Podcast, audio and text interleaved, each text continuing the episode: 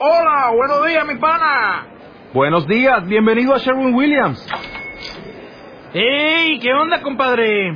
¿Qué onda? Ya tengo lista la pintura que ordenaste en el ProPlus app. Con más de 6.000 representantes en nuestras tiendas listos para atenderte en tu idioma y beneficios para contratistas que encontrarás en aliadopro.com. En Sherwin Williams somos el aliado del PRO. Buenos días.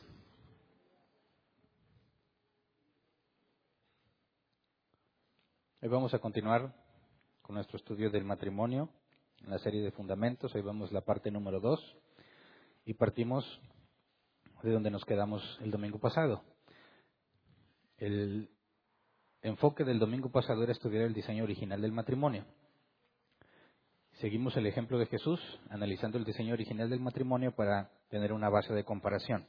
Si tenemos la base bíblica, y lo comparamos contra lo que haces o, contra lo que cualquiera hace en su matrimonio, podemos determinar si estamos haciéndolo bien o estamos haciéndolo mal. Acuérdense que vimos que pecado es cerrar el blanco. Entonces podemos encontrar cualquier tipo de pecado en el matrimonio si entendemos bien el diseño original. Ahora, vimos de toda la información que estuvimos viendo, vimos algunos puntos claves que quisiera recordar brevemente para efecto de lo que vamos a ver hoy. Dijimos que la esposa no es el ayudante ideal del esposo. Cuando entendemos o cuando leemos ayuda idónea, no debe traducirse o interpretarse como ayudante ideal. No está eso en el original. Bíblicamente la esposa es el complemento visible del hombre, necesario para cumplir la tarea que le fue asignada, ¿verdad? No es bueno que el hombre esté solo, le faltaba su complemento. Eva venía a suplir lo que Adán no tenía y Adán suplía lo que Eva no tenía. Entonces no hablamos de un ayudante ideal, sino de un complemento visible. Vimos también que el matrimonio requiere que el hombre y la mujer sean diferentes, la contraparte uno del otro. El hombre debe ser capaz de ser independiente de sus padres y autosuficiente, humanamente hablando. El hombre debe tener la madurez necesaria para poder entrar al pacto matrimonial. Dijimos también que es Dios quien entrega a la esposa al esposo y Dios hace un pacto con el hombre sobre la responsabilidad de su mujer y debido a eso el hombre tiene un pacto con su mujer. Es decir, el pacto matrimonial que un hombre hace para con su esposa es derivado del pacto que hace con Dios. Después vimos que el esposo y la esposa tienen el mismo valor ante Dios, pero distinta responsabilidad. Para el esposo, su esposa es su máxima prioridad después de Dios. Los esposos deben de ser como si fuesen un solo ser. Por lo tanto, el matrimonio requiere monogamia y fidelidad. También deben ser transparentes el uno con el otro. Y por último vimos que es Dios quien pone el yugo sobre la pareja para que caminen juntos en el mismo sentido y dirección. Entonces, digamos, estuvimos analizando específicamente Génesis 2, ¿verdad? Todas estas cosas las pudimos deducir directamente del texto, no las estamos inventando, ¿verdad? Entonces, partiendo del diseño original, deberíamos concluir que todo matrimonio debe ser una muestra de la gloria de Dios, ¿verdad? Si viviéramos el matrimonio según el diseño original, todo mundo, cuando viese su matrimonio, cada uno de, sus, de, los casados, cuando ven a su matrimonio, tendrían que recordarse a sí mismos por cómo viven, por cómo es su matrimonio, que Dios es bueno, que Dios es sabio. El problema es que muchos matrimonios, cuando se ven a sí mismos, en lugar de concluir que Dios es bueno y es sabio, concluyen que más que ser la gloria, darte una muestra de la gloria de Dios, te da una muestra o un adelanto del infierno. La gran mayoría de los matrimonios emproblemados no pueden ver la gloria de Dios en su matrimonio, mucho menos su matrimonio puede ser ejemplo o una muestra de la gloria de Dios, más bien como una tortura constante. Qué difícil debe ser vivir en una tortura constante cada día de tu vida mientras estás casado. Pero ese no es el diseño original. Entonces, cuando vemos que los matrimonios no reflejan la gloria de Dios como debían reflejarla, debemos comprender que hay una causa, ¿verdad? Y lo que estuvimos analizando a grandes rasgos el domingo pasado es que el problema no está en la institución del matrimonio, sino en las personas. Entonces, viendo el diseño original, tenemos la pauta de lo que debemos hacer, la voluntad preceptiva de Dios y la voluntad de disposición, lo que le agrada que pase en el matrimonio. Sin embargo, tenemos muchos problemas, ¿verdad? ¿Por qué? Porque eso es quebrantable. No es la voluntad decretiva de Dios, sino la preceptiva. Y la preceptiva es la mejor oferta, lo mejor que puedes hacer, pero te equivocas, decides de otra manera. Entonces, el objetivo el día de hoy es entender lo que sucedió con el matrimonio de Adán y Eva después de la caída, porque eso describe la situación actual del matrimonio. Es decir, el domingo pasado analizamos el deber ser del matrimonio. Hoy vamos a entender la situación actual de todo matrimonio. Creyentes o no creyentes, todos estamos en esta exacta misma situación. Algunos más en problemados que otros. Pero el objetivo de hoy, que es la parte número dos, es matrimonio después de la caída. Así que para empezar a analizar, vamos a orar primero. Así como estamos, Señor, nos ponemos en tus manos para que nos guíes una vez más, confiando en que si te buscamos, tú eres galardonador de los que te buscan, dice tu palabra. Enséñanos lo que has escrito con el objetivo, el propósito que tú pusiste en la escritura para que podamos saber aplicarlo, comprenderlo, eh, explicarlo también a otros y sobre todo poder resolver nuestros conflictos matrimoniales. Ayuda también a aquellos que no se han casado para que dentro de la medida de lo posible, según tu voluntad, puedan vislumbrar un poco de lo que enfrentarán si llegan a casarse. Gracias de antemano. Amén.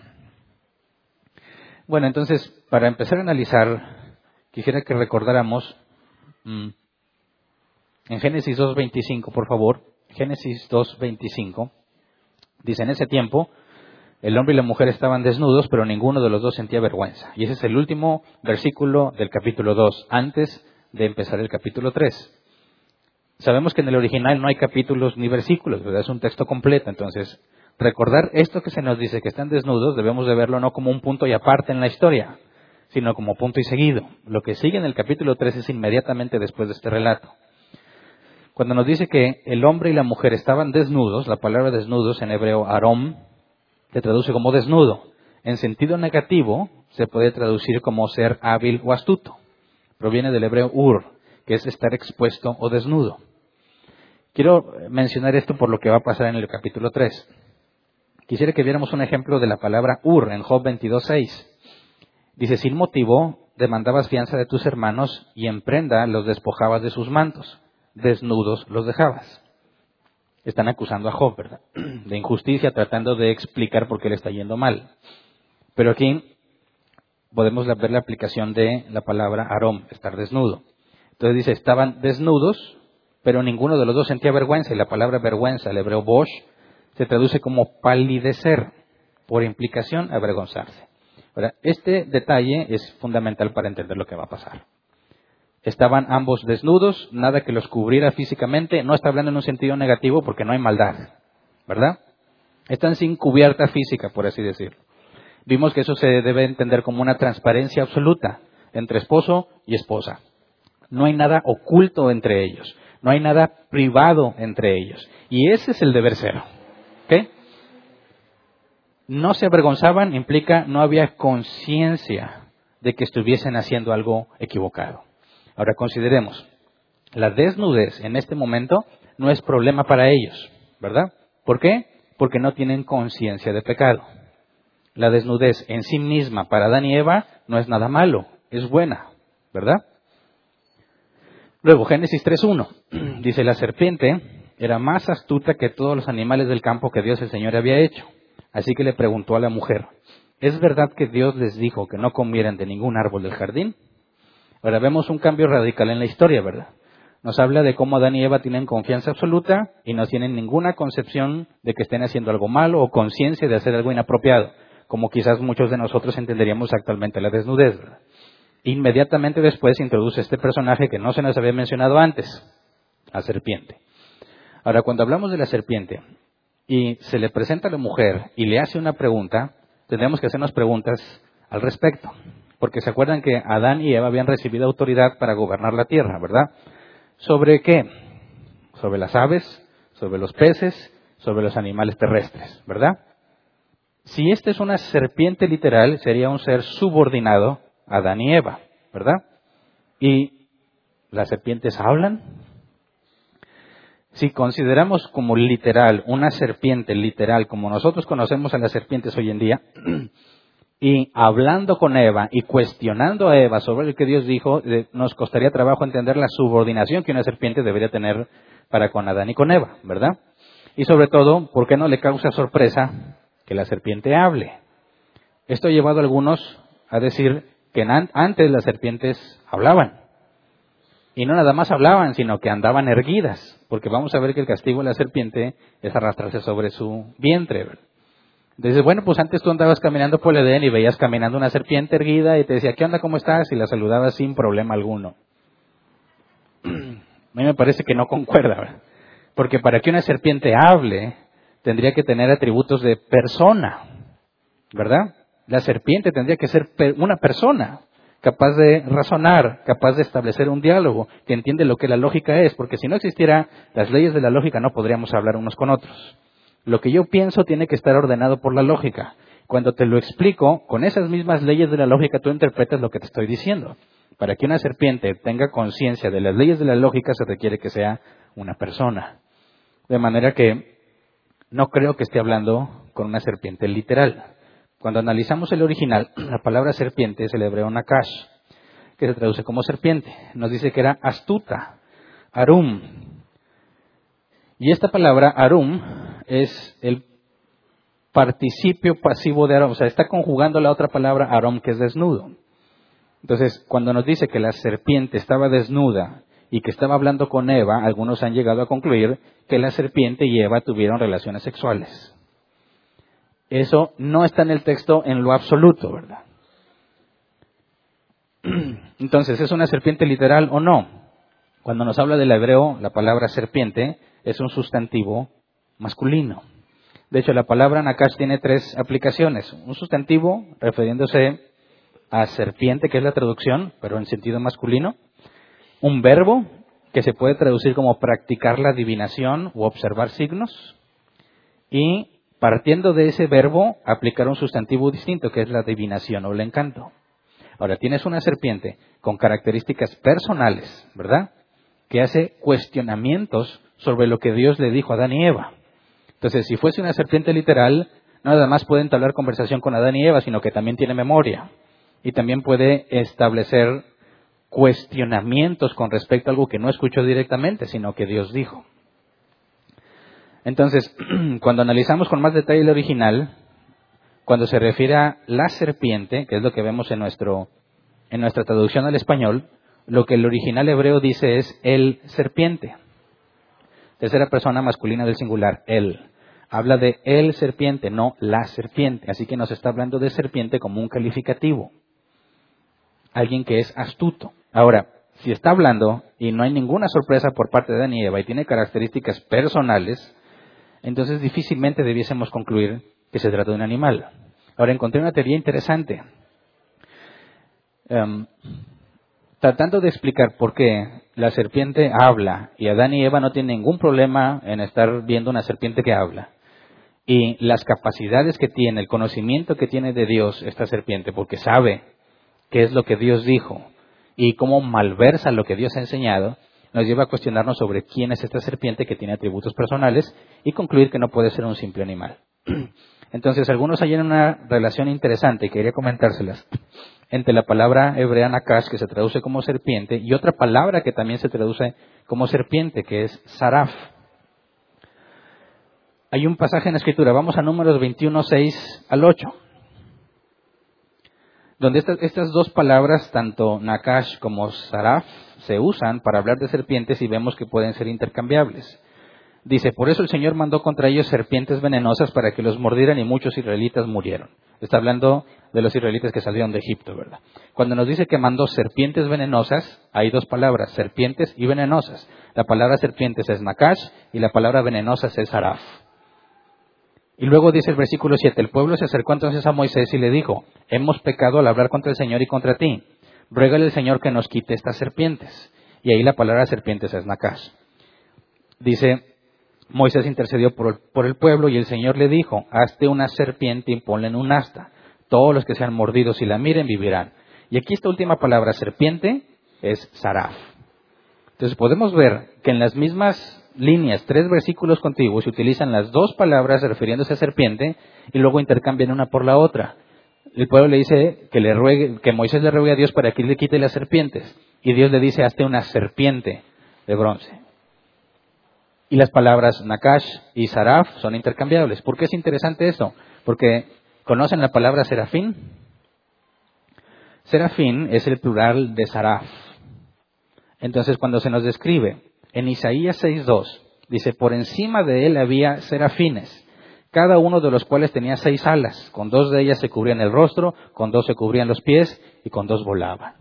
La palabra serafines es el plural de saraf. De hecho, si tú buscas otra definición de la palabra seraf, te va a poner que es un ser celestial. Y estos seres celestiales que están con seis alas, volándose y cubriéndose, nos da también información más delante Apocalipsis con respecto también a los querubines. Entonces, estos son entes personales. Entonces, cuando nos habla de Nakash, que puede ser intercambiado por Seraf, podría estar hablando con uno de estos seres.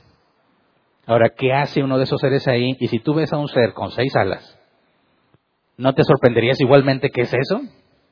Bueno, recordemos la característica de estos seres. Están siempre en la presencia de Dios. ¿Dónde moraba Dios al principio?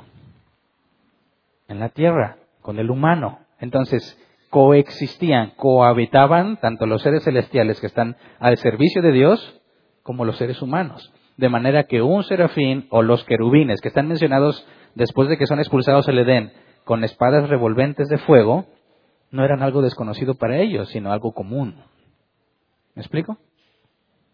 Entonces, Eva está hablando con alguien a quien no se sorprende que hable, que está catalogado como serpiente y que puede ser intercambiable por la palabra que se refiere a un ser celestial, no a una serpiente literal. ¿Por qué es importante esto? Por la credibilidad que Adán y Eva depositan en esta criatura. Porque para ellos no nada más es un ser, es alguien confiable, alguien que es digno de tomar en serio lo que dice. Entonces, si es realmente esta teoría válida y está hablando con un ser que está en la presencia de Dios, mucho más difícil sería determinar el error que les estaba proponiendo. Porque está alguien directo que está también en la presencia de Dios, tal como Adán y Eva podían estar en la presencia de Dios, les está diciendo algo y vamos a ver que les propone algo que no necesariamente contradice la palabra de Dios. Entonces, cuando vemos que la serpiente le pregunta a Eva, vamos a leer Génesis 3, 1 al 3, dice, la serpiente era más astuta que todos los animales del campo que Dios el Señor había hecho, así que le preguntó a la mujer. Ahora, cuando leemos aquí animales, la palabra hebrea se puede traducir como animal o ser vivo. Entonces, no necesariamente está hablando de un animal, sino de un ser vivo. Entonces dice, es verdad, esta, esta, este serpiente le pregunta, ¿es verdad que Dios les dijo que no comieran de ningún árbol del jardín? Versículo 2, podemos comer del fruto de todos los árboles, respondió la mujer. Pero en cuanto al fruto del árbol que está en medio del jardín, Dios nos ha dicho, no coman de ese árbol ni lo toquen, de lo contrario morirán. Ahora, hay muchas cosas que me voy a brincar de estos textos porque ya las analizamos en Génesis. Y luego las, también las analizamos, bueno, ya hace como dos años. Entonces, la más reciente es cuando empezamos con Génesis, ¿verdad? Entonces, no voy a enfocarme tanto en lo que está pasando, sino en el, en el en la perspectiva del matrimonio. Cuando le dice Eva que Dios había dicho, no coman de ese árbol ni lo toquen, de lo contrario morirán, vemos que esta información no coincide con lo que Dios le dijo a Adán. Hay, hay, datos agregados o información agregada. Cuando pone la frase ni lo toquen, eso no fue dicha por Dios, no está en la escritura.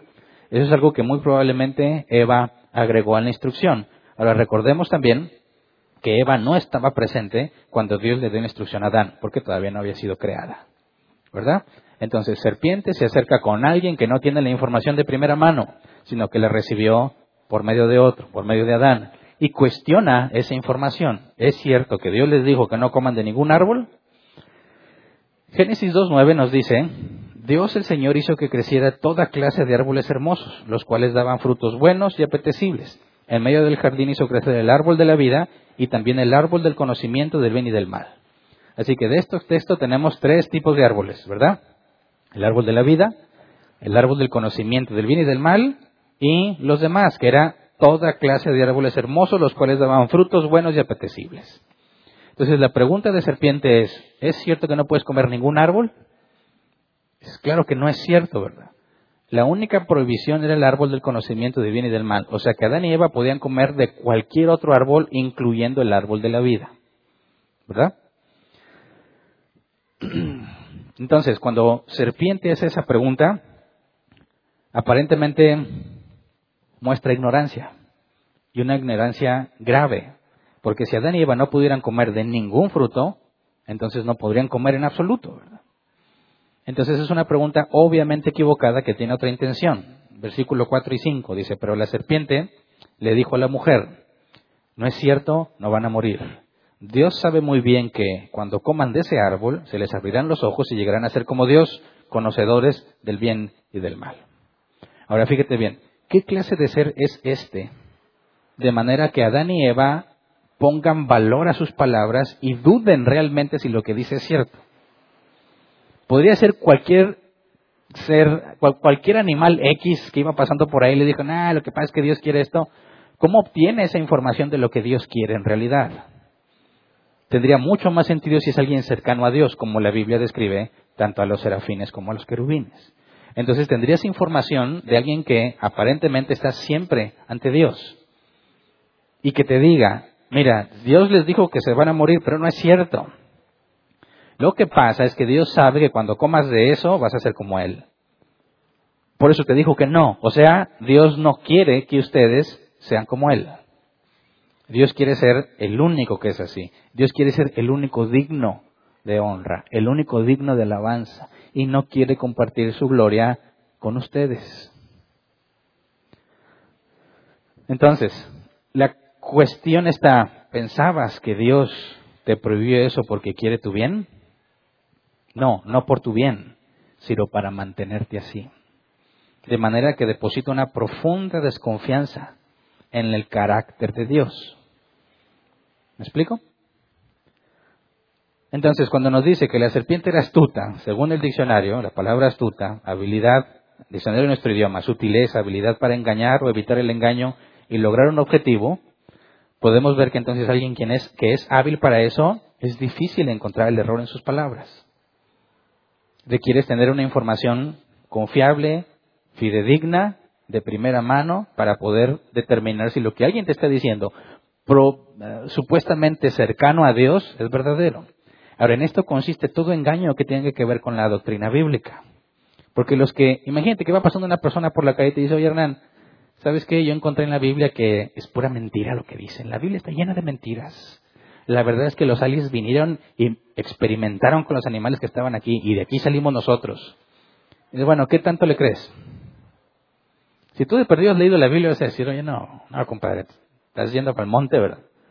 Ah, pero ¿qué pasa si alguien te dice, mira, yo soy pastor, apóstol? Nosotros también lo descartamos, pero mucha gente se lo cree. Apóstol, y tengo, mira, licenciado en teología, y soy doctor en no sé qué. Muchos que se dicen doctor ni siquiera son doctor, hicieron algo en internet pagaron una escuela extraña de internet y le dieron su doctorado. Pero a todo el mundo le dice que son doctores. Dice, mira, yo con todo mi conocimiento te digo, la Biblia tiene muchos errores. Y entonces las personas dicen, ah, caray, porque si él lo dice, que sabe más que yo, probablemente es cierto. ¿Verdad? Entonces, ¿qué clase de ser es serpiente que viene y les dice semejante cosa y estos dicen, oye, esto hay que tomarlo en serio? Porque no conocemos mucho a Dios que digamos, ¿verdad? Y qué extraño que no quiere que comamos de ese árbol. ¿Cuál sería el beneficio de comer de ese árbol? Que vamos a ser como Él. Recordemos que Adán y Eva eran seres subordinados, ¿verdad? A Dios. Cuando les dice que gobiernan la tierra, se excluye lo que no pueden gobernar. Pueden gobernar las aves, los peces, los animales terrestres, pero no estos seres celestiales. A ningún ser celestial. Entonces dicen, si tú comes de ese árbol, lo que realmente va a pasar es que vas a ser como Dios. Ahora, Dios es quien definió la prohibición de lo que pueden hacer y delimitó sobre qué cosas pueden gobernar. De manera que el que establece las leyes es Dios. Si le dice Satán, bueno, serpiente, Adán y Eva, tú vas a ser como Dios, eso tiene una implicación. Yo voy a definir mis propias reglas. Yo voy a hacer lo que yo quiera y no tengo que rendir cuentas a nadie. Y si tú lees el libro de los jueces, así vivía la gente. Cada quien hacía lo que mejor le parecía, ¿verdad? Cualquiera que no sea un hijo de Dios hace lo que mejor le parezca. Entonces, la invitación de serpiente a Adán y Eva es sean autónomos. la palabra, en este caso, nomía, tiene que ver con ley. Entonces tú haz tus propias leyes, tú haz lo que tú consideres, tú defines qué es bueno y qué es malo y no tienes por qué estar sujeto a Dios. Ese es el punto esencial de la invitación que Satanás les hace. Ahora recordemos las palabras de Dios en Génesis 2, 16 al 17. Dice, y le dio este mandato, puedes comer de todos los árboles del jardín, pero del árbol del conocimiento y del, bien y del mal no deberás comer, el día que de él comas ciertamente morirás.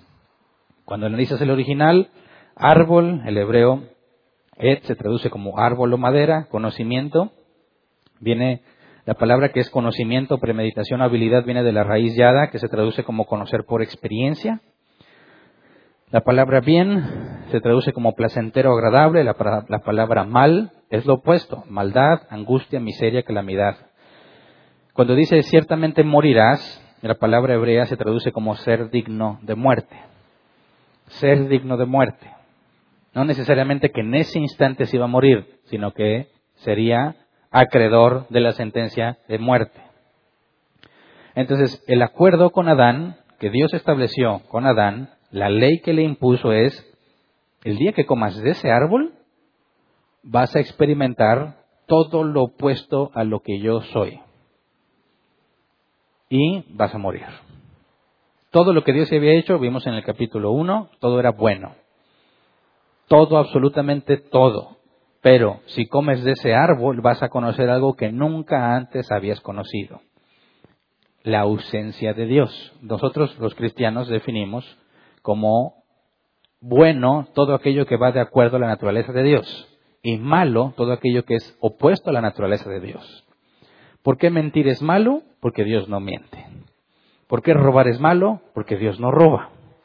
Lo opuesto a la naturaleza divina, eso es lo malo. Entonces, la propuesta de Satán es, independízate de Dios. Lo bueno y lo malo va a depender de lo que tú quieras definir. ¿Me explico? Ahora, estos dos seres, Adán y Eva, gobiernan sobre gran parte de la creación, ¿verdad? Y como quiera, les suena tentador gobernar aún más. ¿Cómo responde Eva? Génesis 3.5. Dice, la mujer vio que el fruto del árbol era bueno para comer y que tenía buen aspecto y era deseable para adquirir sabiduría, así que tomó de su fruto y comió, luego le dio su esposo y también él comió. Entonces, características del proceso que Eva tuvo que vivir para decidir comer es, vio que el árbol era bueno para comer se veía bien, tenía buen aspecto y era deseable para adquirir sabiduría. Ahora, ¿de dónde viene la sabiduría? ¿De Dios o del mundo? Pero en el, principio no había sabiduría del mundo, solamente sabiduría que viene de Dios. Entonces, cuando dice es deseable para alcanzar sabiduría, está diciendo alcanzar conocimiento que aplicas independiente de Dios. No tienes que esperar a que Él te enseñe. No tienes que esperar a que Él te dé la sabiduría, la vas a adquirir de otra manera. Así que es una total independencia de Dios. Hacer las cosas bajo su propio criterio. Y de hecho eso es lo que la mayoría de los ateos piden, ¿no? yo no me meto con Dios, que Dios no se meta conmigo. A mí nadie me va a decir lo que yo tengo que hacer. Yo soy libre para hacer lo que yo quiera. En eso consiste la tentación. Yo puedo definir qué es bueno, qué es malo, hago lo que creo que es mejor para mi vida y ese es el problema de muchos matrimonios. Cuando tienes un matrimonio problemado, cada quien está esperando que el otro haga lo que él considera que debe de hacer, ¿verdad? No están sujetos a un estándar.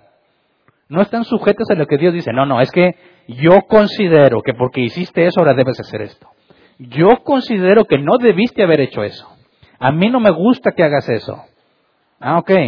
¿Cómo vamos a ponernos de acuerdo en el matrimonio si quieren ser autónomos? Si cada quien define qué es bueno y qué es malo para él, ¿cómo vas a hacer que el otro sea como tú esperas que sea? ¿Cómo vas a poder trabajar en conjunto si cada quien quiere hacer lo que considera mejor? Oye, vienes del trabajo, ¿por qué llegas tan tarde? Bueno, es que me tuve que quedar a trabajar, pero ¿por qué no me avisaste? ¿Por qué no tengo que avisarte? Tú tienes la obligación de avisarme, yo no tengo por qué avisarte nada. Y ahí está el problema. Autonomía, ¿verdad? Ahora, si el matrimonio, como vimos el domingo pasado, es un yugo, es la yunta que se le pone a dos animales, por no decir bueyes, y cada quien quiere ser autónomo, ¿cómo le vas a hacer para avanzar?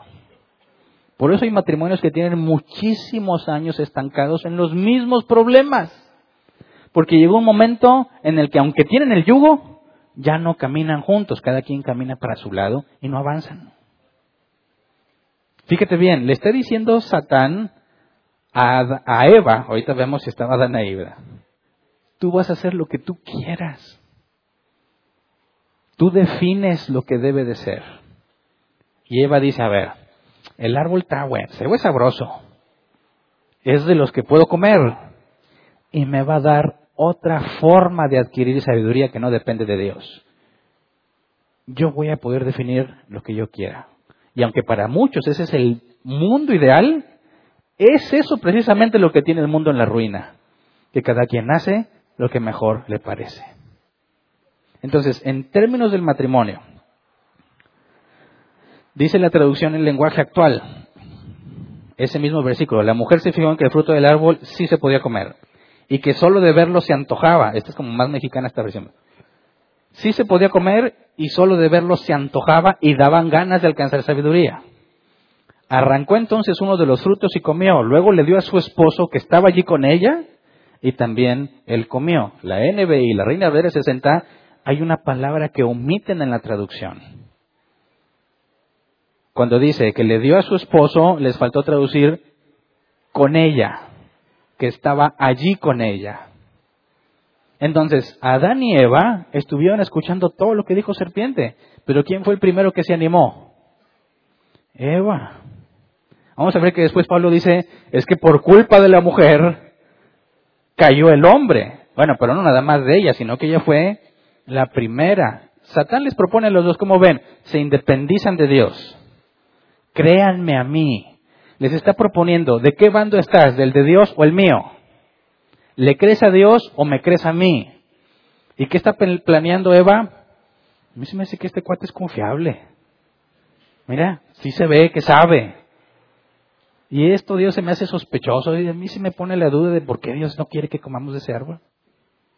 Ella es la primera que contempla la posibilidad de revelarse a Dios y asociarse con serpiente. Así que ella come. Nadie dijo que era una manzana, ¿verdad? Come y dice, no, es que por eso los hombres la tenemos aquí. Nada que ver con la Biblia eso, ¿verdad? Come del fruto. Y dice, y le da a su esposo que está con ella. Ahora analicemos eso.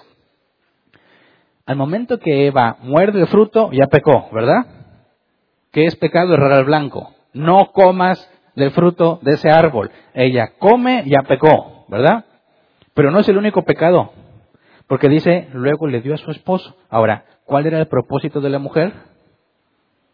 Ayudarle a Adán, siendo su contraparte visible, a cumplir su tarea. Darle el fruto para que coma es lo opuesto a la tarea de Adán. Porque la tarea de Adán es no comas de ese árbol. Así que la mujer peca por segunda vez, dándole lo malo a su esposo. Y el pobre esposo, bueno, cierto. Él estuvo ahí oyendo todo. Ahora piensa, si le da a su esposo, algunos, incluso vi algunos comentarios que decían, Adán no estaba allí, no estaba. él llegó tranquilamente y le dijo a su esposa, mira, ¿cómo ves? Pruébala. Ah, ¿qué es? Es el fruto prohibido. Santo Padre. Estaba con ella. Escuchó todo.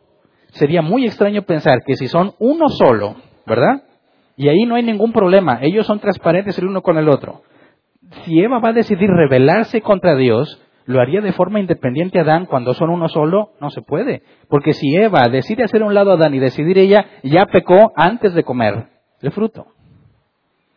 Así que tenían que estar los dos allí. Los dos escucharon. Ahora, en cuanto Eva muerde y le da a Adán, ¿Eva está consciente de las consecuencias o no? Es muy fácil decir, pues sí, porque ya la mordió. Qué mala que... A ver, ah, caray. A ver, ¿tú también? ¿Alguna vez te ha pasado eso? Que tú hiciste algo malo y hay más gente ahí, pero no quieres ser el único y buscas a quién más embarrar. No se hagan, que yo sé que sí. ¿Cómo no? Cuando tú haces algo y la riegas y todo, ah, eh, ándale, tú también, ¿verdad? No porque quieras que él se sienta bien, sino porque no quieres ser el único. Entonces, eso está pasando con Eva. Eva muerde y se siente mal y le dice, ándale, ándale. Ah, machito, ándale, yo ya le di, no te va a pasar nada. No. ¿Por qué? Porque lo que nos dice a continuación es que los ojos le fueron abiertos, pero hasta que Adán comió.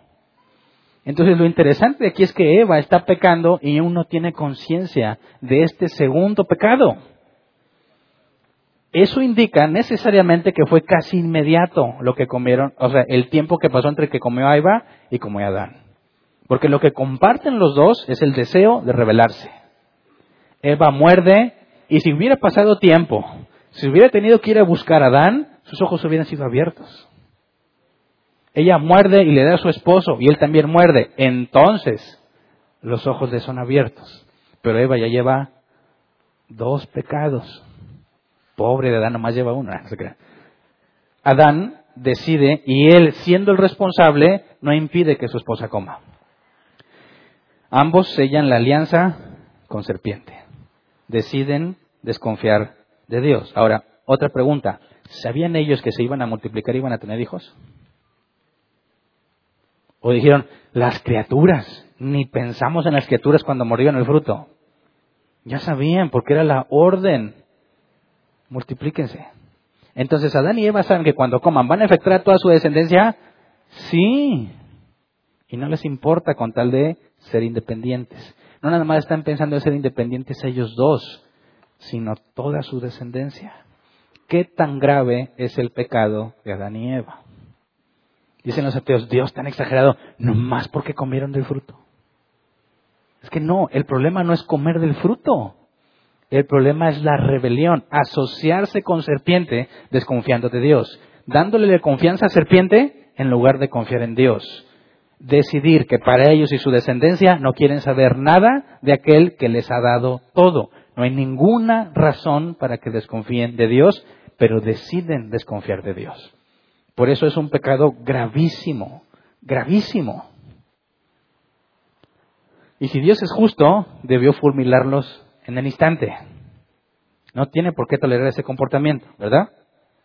Entonces, ambos comieron, ambos tuvieron que reflexionarlo previamente, ambos decidieron confiar en la interpretación de serpiente. Y fíjate bien, un error de interpretación los llevó a la muerte.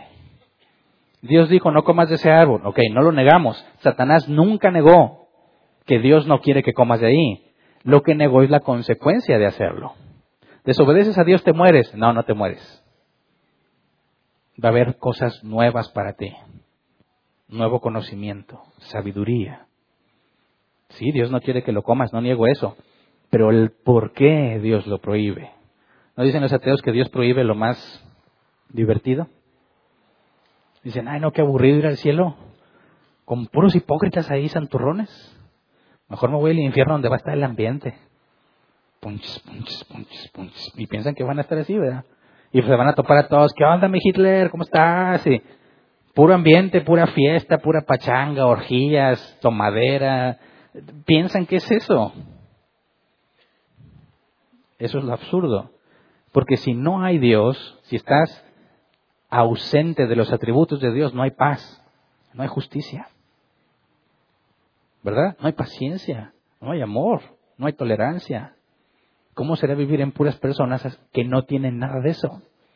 No van a estar, no van a poder organizarse ni para una sola cosa. ¿Qué será vivir en un lugar donde cada quien hace lo que le parece mejor? En lugar de hacer lo correcto. Imagínate una ciudad sin ley.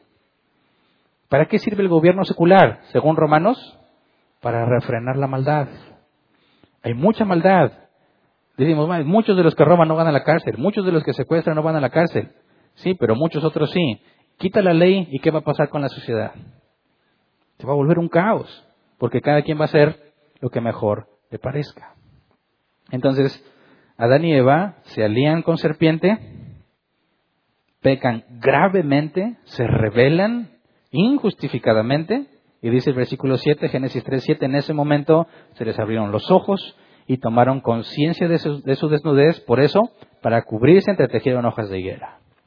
Ahora, comen los dos, se les abren los ojos, toman conciencia. La palabra toman conciencia es yada, conocer por experiencia. Es lo que Dios dijo que pasaría cuando comieras de ese árbol. Conocer por experiencia, se cumplió lo que Dios dijo. Y dice entonces que tomaron conciencia de su desnudez.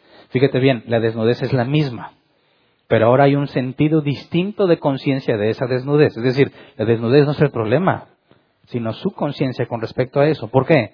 Porque ahora en lugar de verse uno al otro desnudos tal como son, buscan con qué cubrirse. ¿Qué significa eso? Se acabó la confianza. ¿Por qué se acabó la confianza?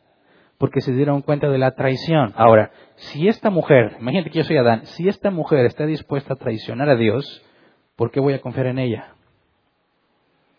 ¿Mm?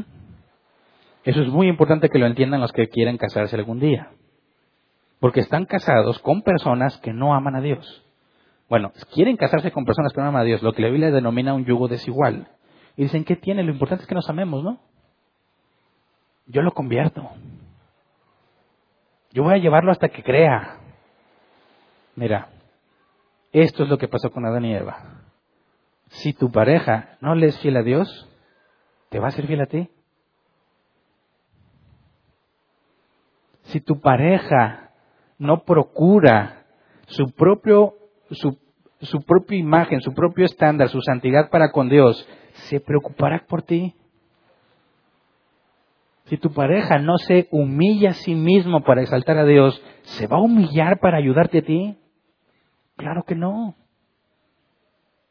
Dicen, pues Dios, Dios quita lo divertido, no te cases con los incrédulos. Sansón, ¿cómo le fue? Con su matrimonio y luego con Dalila, que ni siquiera se casó con ella. Hay mucha sabiduría en las restricciones que Dios pone, pero tendemos a aliarnos con serpiente y decir, no, lo que pasa es que Dios quiere quitarme la diversión.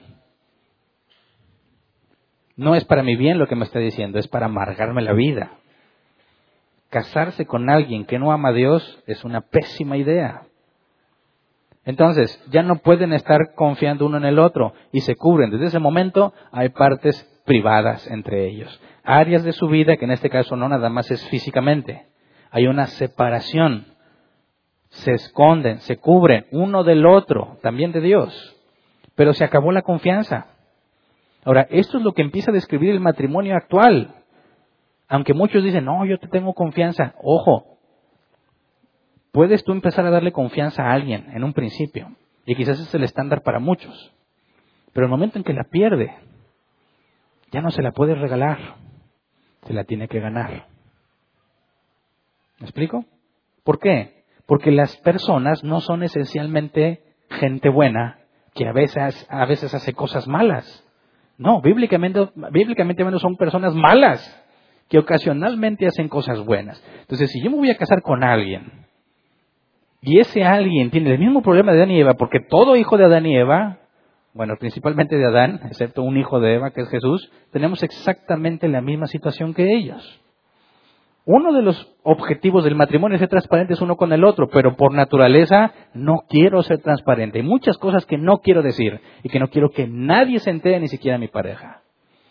Así que para poder cumplir con la transparencia en el matrimonio se requiere un gran esfuerzo, tanto del que quiere confiar como del que quiere que confíen en él, porque tienes que demostrar que eres confiable y ahí está el problema, que nos equivocamos muchas veces. Entonces, los problemas de confianza en el matrimonio se deben a la naturaleza propia de la persona, que no va a confiar si le haces daño. Y hemos hecho daño muchísimas veces. Cada vez que dañas a tu pareja, se va a retraer exactamente igual como a Adán y Eva. Y no puedes decir, es que tú tienes que confiar en mí. No, porque tú lo arruinaste. Tienes que entender que tu cónyuge en su naturaleza es protegerse a sí mismo. Y si tú lo comprendes, vas a tener que luchar por ganarte la confianza. Vas a considerar que es algo valioso que no quieres perder. Si no entiendes la naturaleza de tu cónyuge, simplemente vas a decir, tú deberías confiar en mí. No confías en mí porque no me quieres y empiezas a demandar confianza cuando tú no eres quien ha dado las razones para que confíen en ti. Empezamos a ver la razón de los problemas más graves del matrimonio. Están ensamblados en nuestra naturaleza. Y si no comprendemos cómo somos, no vamos a poder avanzar. Tenemos que tener un estándar en común. ¿Cuál es la regla para los dos en el matrimonio? Y los dos nos vamos a sujetar a esa regla, no cada quien haciendo lo que quiere. La gran mayoría de los matrimonios tienen sus problemas por la autonomía. Entonces, la confianza es algo muy valioso en el matrimonio que no puedes darte el lujo de perder. Y si la perdiste, ahora tienes que demostrar que eres digno de tenerla otra vez. Y es algo difícil. Génesis 3.3, perdón, 3.8. Cuando el día comenzó a refrescar, el hombre y la mujer oyeron que Dios el Señor andaba recorriendo el jardín. Entonces corrieron a esconderse entre los árboles para que Dios no los viera. Entonces, primer consecuencia de haber comido el árbol o el fruto del árbol, toman conciencia de pecado. Ya no desconfían en ellos mismos, ¿verdad?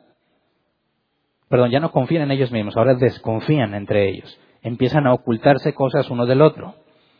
Luego saben que Dios es justo y que ellos acaban de pecar. Por consecuencia tienen miedo. ¿Por qué le tienen miedo a Dios? Porque saben que Dios es justo. Y la paga de su pecado es la muerte. Y eso es lo que anuncia el Evangelio y ha anunciado siempre. Dios es justo y la paga del pecado es muerte. Y el problema que tenemos como humanidad es que hemos pecado. ¿Qué corresponde a un Dios justo? Que nos mate. Por eso nos escondemos de Dios como si pudiésemos escondernos. Entonces se esconden, ¿verdad? Les da vergüenza, pierden la confianza y luego tienen miedo. Miedo de quien no les ha hecho absolutamente ningún daño. ¿Por qué les tienen miedo? Porque saben que están mal. Así que se esconden. ¿Cuál, ¿Cuál, debería ser la reacción de Dios? Fulminarlos en ese instante. ¿Pero qué hace? Génesis 3, 9 al 12. Pero Dios, el Señor, llamó al hombre y le dijo, ¿dónde estás? El hombre contestó, escuché que andabas por el jardín y tuve miedo porque estoy desnudo. Ahora, el miedo no está relacionado a su desnudez, sino a la razón de la desnudez. Vienes, ya sé que vienes y yo pequé y tú eres justo, me vas a matar. Por eso me escondí. Versículo 11. ¿Quién te ha dicho que estás desnudo? Le preguntó a Dios. ¿Acaso has comido del fruto del árbol que yo te prohibí comer? Él respondió, la mujer que me diste por compañera me dio de ese fruto y yo lo comí. Ok. Fíjate bien el proceso de Adán. Te tengo miedo, Dios. No quiero que estés aquí conmigo. Porque yo estoy mal. Y no soporto que tú estés aquí. Pero no porque tú estés bien, sino porque yo sé que estoy mal. La culpa. Todo mundo tiene culpa. Todos, hasta los ateos. La culpa es inexplicable si no hay un Dios justo. ¿Verdad? Porque si no hay un estándar de justicia y un ser que va a administrarla, que es más poderoso que tú, no tendrías por qué sentir culpa. Pero si sabes que hiciste algo malo, te sientes culpable. Ahora, ¿qué haces con la culpa? Dios, que es omnisciente, ya sabe lo que pasó. Y le dice, Adán, ¿dónde estás? Adán, no Eva. Adán, ¿dónde estás? Luego le dice, ¿quién te ha dicho que estás desnudo? ¿Acaso comiste del fruto del árbol que te prohibí comer? Dios ya sabe, pero le da la oportunidad a Adán de que se explique. ¿Y qué hace Adán? Trata de limpiar su imagen, de salir bien librado. Sí, Señor, sí. La culpa es de ella. ¿Y sabes qué? Tú me la diste. Así que en última instancia, ¿quién tiene la culpa? Dios. Y tú eres omnisciente, ¿para qué me la das? Ahora, lo más curioso de esto es que cuando tratas a matrimonios en problemados y le preguntas, a ver, en tus propias palabras, ¿cuál es el problema? ¿Qué crees que dicen? Esta mujer. Fíjense bien, quien haya estado conmigo hablando sobre temas de matrimonio se van a dar cuenta que yo siempre le pregunto primero al hombre, ¿dónde está el problema? Ah, exactamente, exactamente esto. ¿Por qué? Porque está en tu naturaleza. Es un instinto. Hiciste mal, tienes toda la evidencia de que estás mal. No puedes negar que estás mal, pero sí explicar por qué estás mal. Y si explicas que no es culpa tuya, tú te conviertes en víctima y puedes salir bien librado. Adán, comiste, comiste tú la mujer que me diste. Ok, Eva, Génesis 3:13. Entonces el Señor le pregunta a la mujer, ¿qué es lo que has hecho? ¿Qué hace? Lo mismo, la serpiente me engañó y comí. Ambos se ven a sí mismos como víctimas.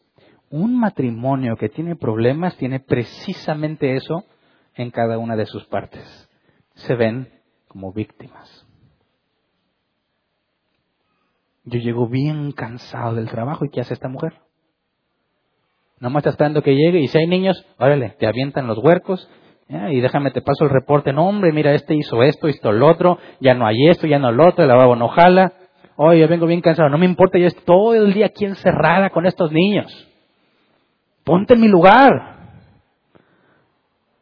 ¿Cómo vas a reaccionar después de ya salir del trabajo? Vengo bien cansado, voy a llegar a la casa y ¿qué me espera?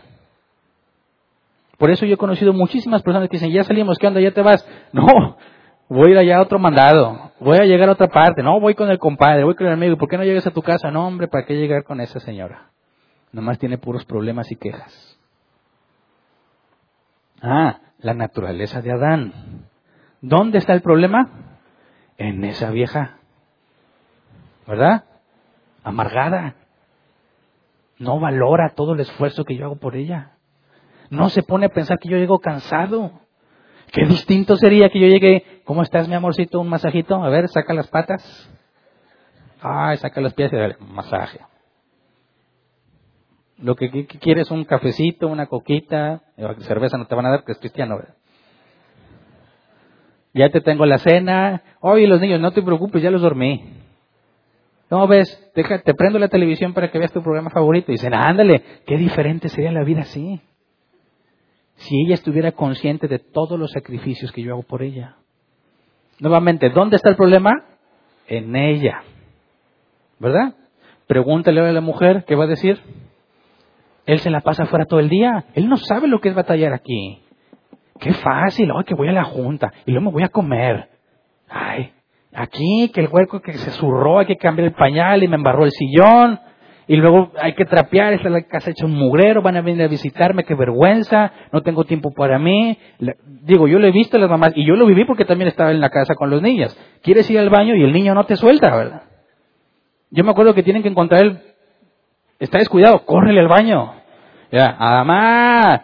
Y te quedas en absoluto silencio, ¿verdad? Para ver si se va la, el depredador, ¿verdad? Entonces, el que se va, el esposo que se va, allá se distrae. Habla con, habla con seres humanos racionales. Y cuando estás con tus niños, pues al, al, nivel de los niños, te las pasas viendo puros programas de niños y lo que quieres es hablar con alguien que piensa como tú. ¿Verdad? Tú estás allá afuera. Yo quiero salirme. Aquí estoy encerrado todo el día. ¿Por qué no piensas en mí? Qué distinto sería que tú llegaras y dijeras, a ver, échame al huerco, échame esto, vete a pasear con tus amigas. Dice, ah, qué vida tan distinta sería esa. Si él entendiera todo lo que yo hago aquí. Y es exactamente el mismo patrón. ¿Dónde está el problema? En ese viejo libertino que no entiende todo lo que yo hago aquí en la casa. ¿verdad? Agrégale que cada vez que se dañan se tienen menos confianza. ¿Cuándo se va a arreglar? Nunca, nunca. Oye, pero yo oro todos los días. ¿Y eso qué? ¿Y eso qué? Las cosas no suceden por magia. Dios puede hacer milagros, sí, pero Dios no soluciona lo que Él ha escrito que tú debes solucionar. Dios hace lo que es imposible para nosotros, pero lo que te ha ordenado que hagas tú, lo vas a hacer tú. Y si no lo haces tú, ahí vas a quedarte. Dios en su misericordia nos cambia y nos hace entender cosas que no entendíamos. Y ese cambio de entendimiento nos lleva a hacer cosas que no hacíamos o dejar de hacer cosas que antes hacíamos. Y eso es lo que trae un cambio en nuestras vidas. Pero mientras no entendamos que no puedes reaccionar exactamente como ellos reaccionan, no vas a avanzar. Entonces, no es culpa ni de Adán, según Adán, ni de Eva, según Eva, sino de la cochina serpiente. ¿verdad? A serpiente no le dan oportunidad de decir nada, ¿verdad? Yo siempre me imagino que serpiente estaba viendo a Adán, Y luego a Eva y luego viene para mí y le dice, y ni le preguntaron, ¿verdad? Versículo 14 y 15. Dios el Señor dijo entonces a la serpiente, por causa de lo que has hecho, maldita serás entre los animales, tanto domésticos como salvajes. Te arrastrarás sobre tu vientre y comerás polvo todos los días de tu vida. Pondré enemistad entre tú y la mujer, y entre tu simiente y la de ella. Su simiente te aplastará la cabeza, pero tú le morderás el talón. Y aquí también es sorprendente porque no lo exterminó de inmediato. Ni a Adán, ni a Eva, ni a serpiente. Hasta este punto no tendríamos información para entenderlo, pero como conocemos, como conocemos la escritura, y nos dice la escritura que Jesús fue crucificado por medio de hombres malvados, ¿por qué tenía que estar este ser malvado vivo? Para que se cumplieran los planes y propósitos de Dios. Pero Él no le tiene la misma misericordia que le tuvo a Adán y Eva.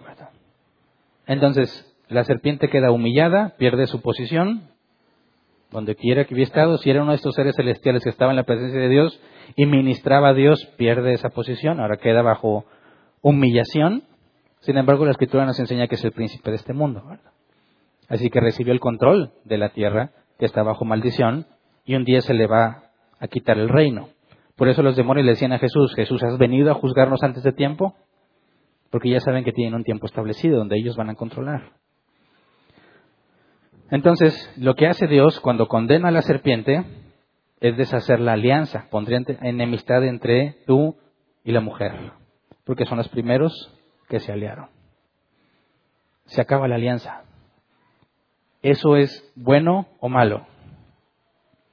Eso es un acto de enorme misericordia, porque está haciendo una separación entre Eva y Satán. ustedes que se aliaron, no más, son enemigos. Eso es bueno para Eva porque va a estar apartada de esas cosas. Número uno. Número dos. Génesis 3, 16 al 19. A la mujer le dijo, multiplicaré tus dolores en el parto y darás a luz tus hijos con dolor. Desearás a tu marido y él te dominará. Al hombre le dijo, por cuanto le hiciste caso a tu mujer y comiste del árbol del que te prohibí comer, maldita será la tierra por tu culpa. Con penosos trabajos comerás de ella todos los días de tu vida. La tierra te producirá cardos y espinas y comerás hierbas silvestres. Te ganarás el pan con el sudor de tu frente hasta que vuelvas a la misma tierra de la cual fuiste sacado, porque polvo eres y al polvo volverás. Ahora hay mucho que analizar aquí, pero estamos viendo matrimonio, ¿verdad?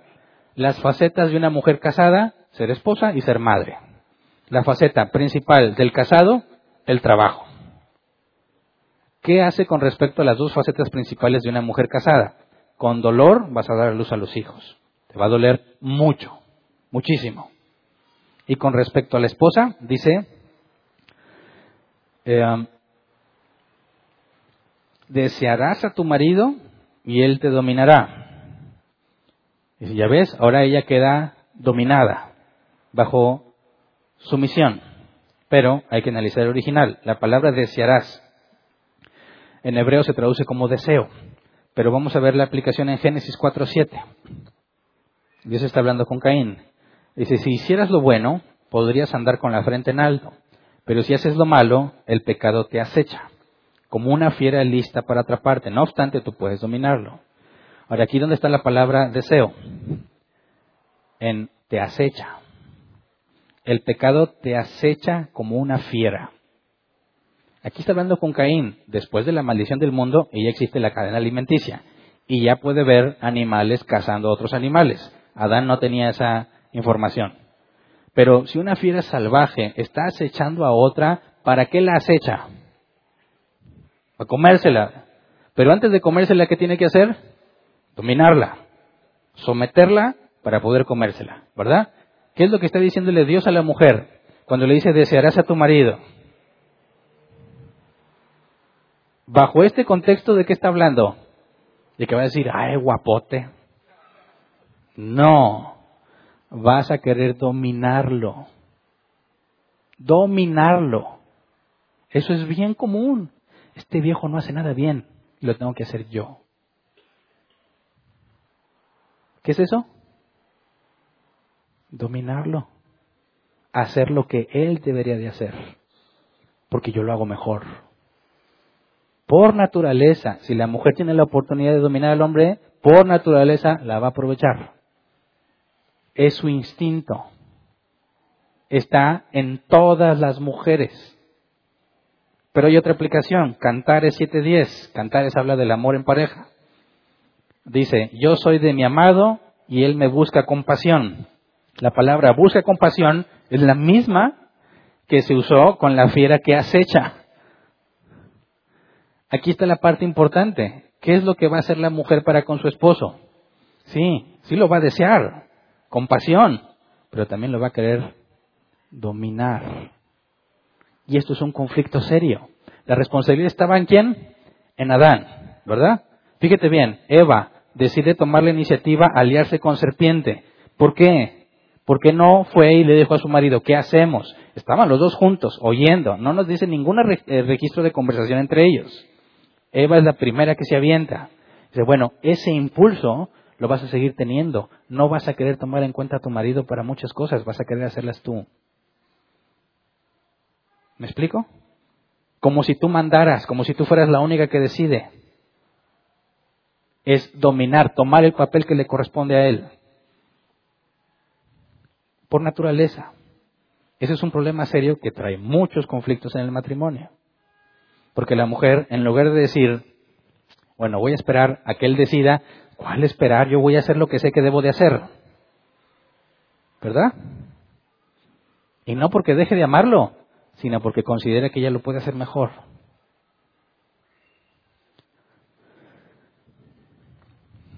Entonces hay una lucha interna entre tratar de dominar al hombre que tiene sin dejar de amarlo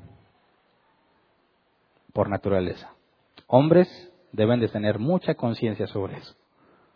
Porque el momento en que ustedes sean negligentes en un área, la mujer, por naturaleza, va a tratar de tomar control de esa área. Hay hombres que se sienten cómodos así.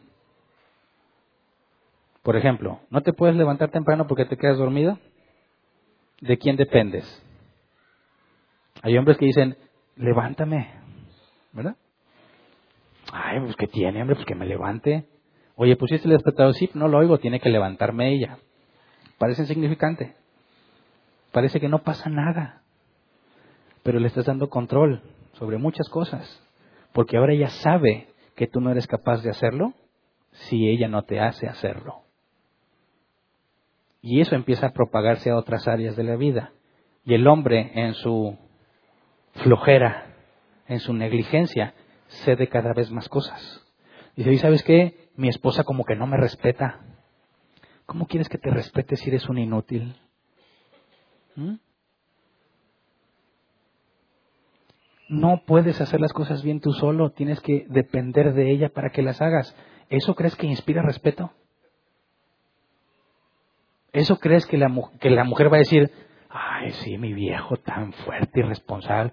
Este, si no le digo nada, ahí se queda y lo corren del trabajo eso va desgastando la relación y ella va tomando cada vez más control. Los dos tienen que estar conscientes de eso, la mujer en refrenar su deseo de controlar y el hombre no ser negligente y dejar que la mujer controla cosas que no tiene por qué controlar. ¿Me explico? Dice la escritura, pero él te dominará. Ahí está el conflicto. Ella lo quiere dominar, pero él debe dominar. Si ella se deja llevar por su impulso de dominar, está en pecado. Si él se deja dominar, está en pecado. Y esos problemas son causa de muchos conflictos en el matrimonio, cosas insignificantes.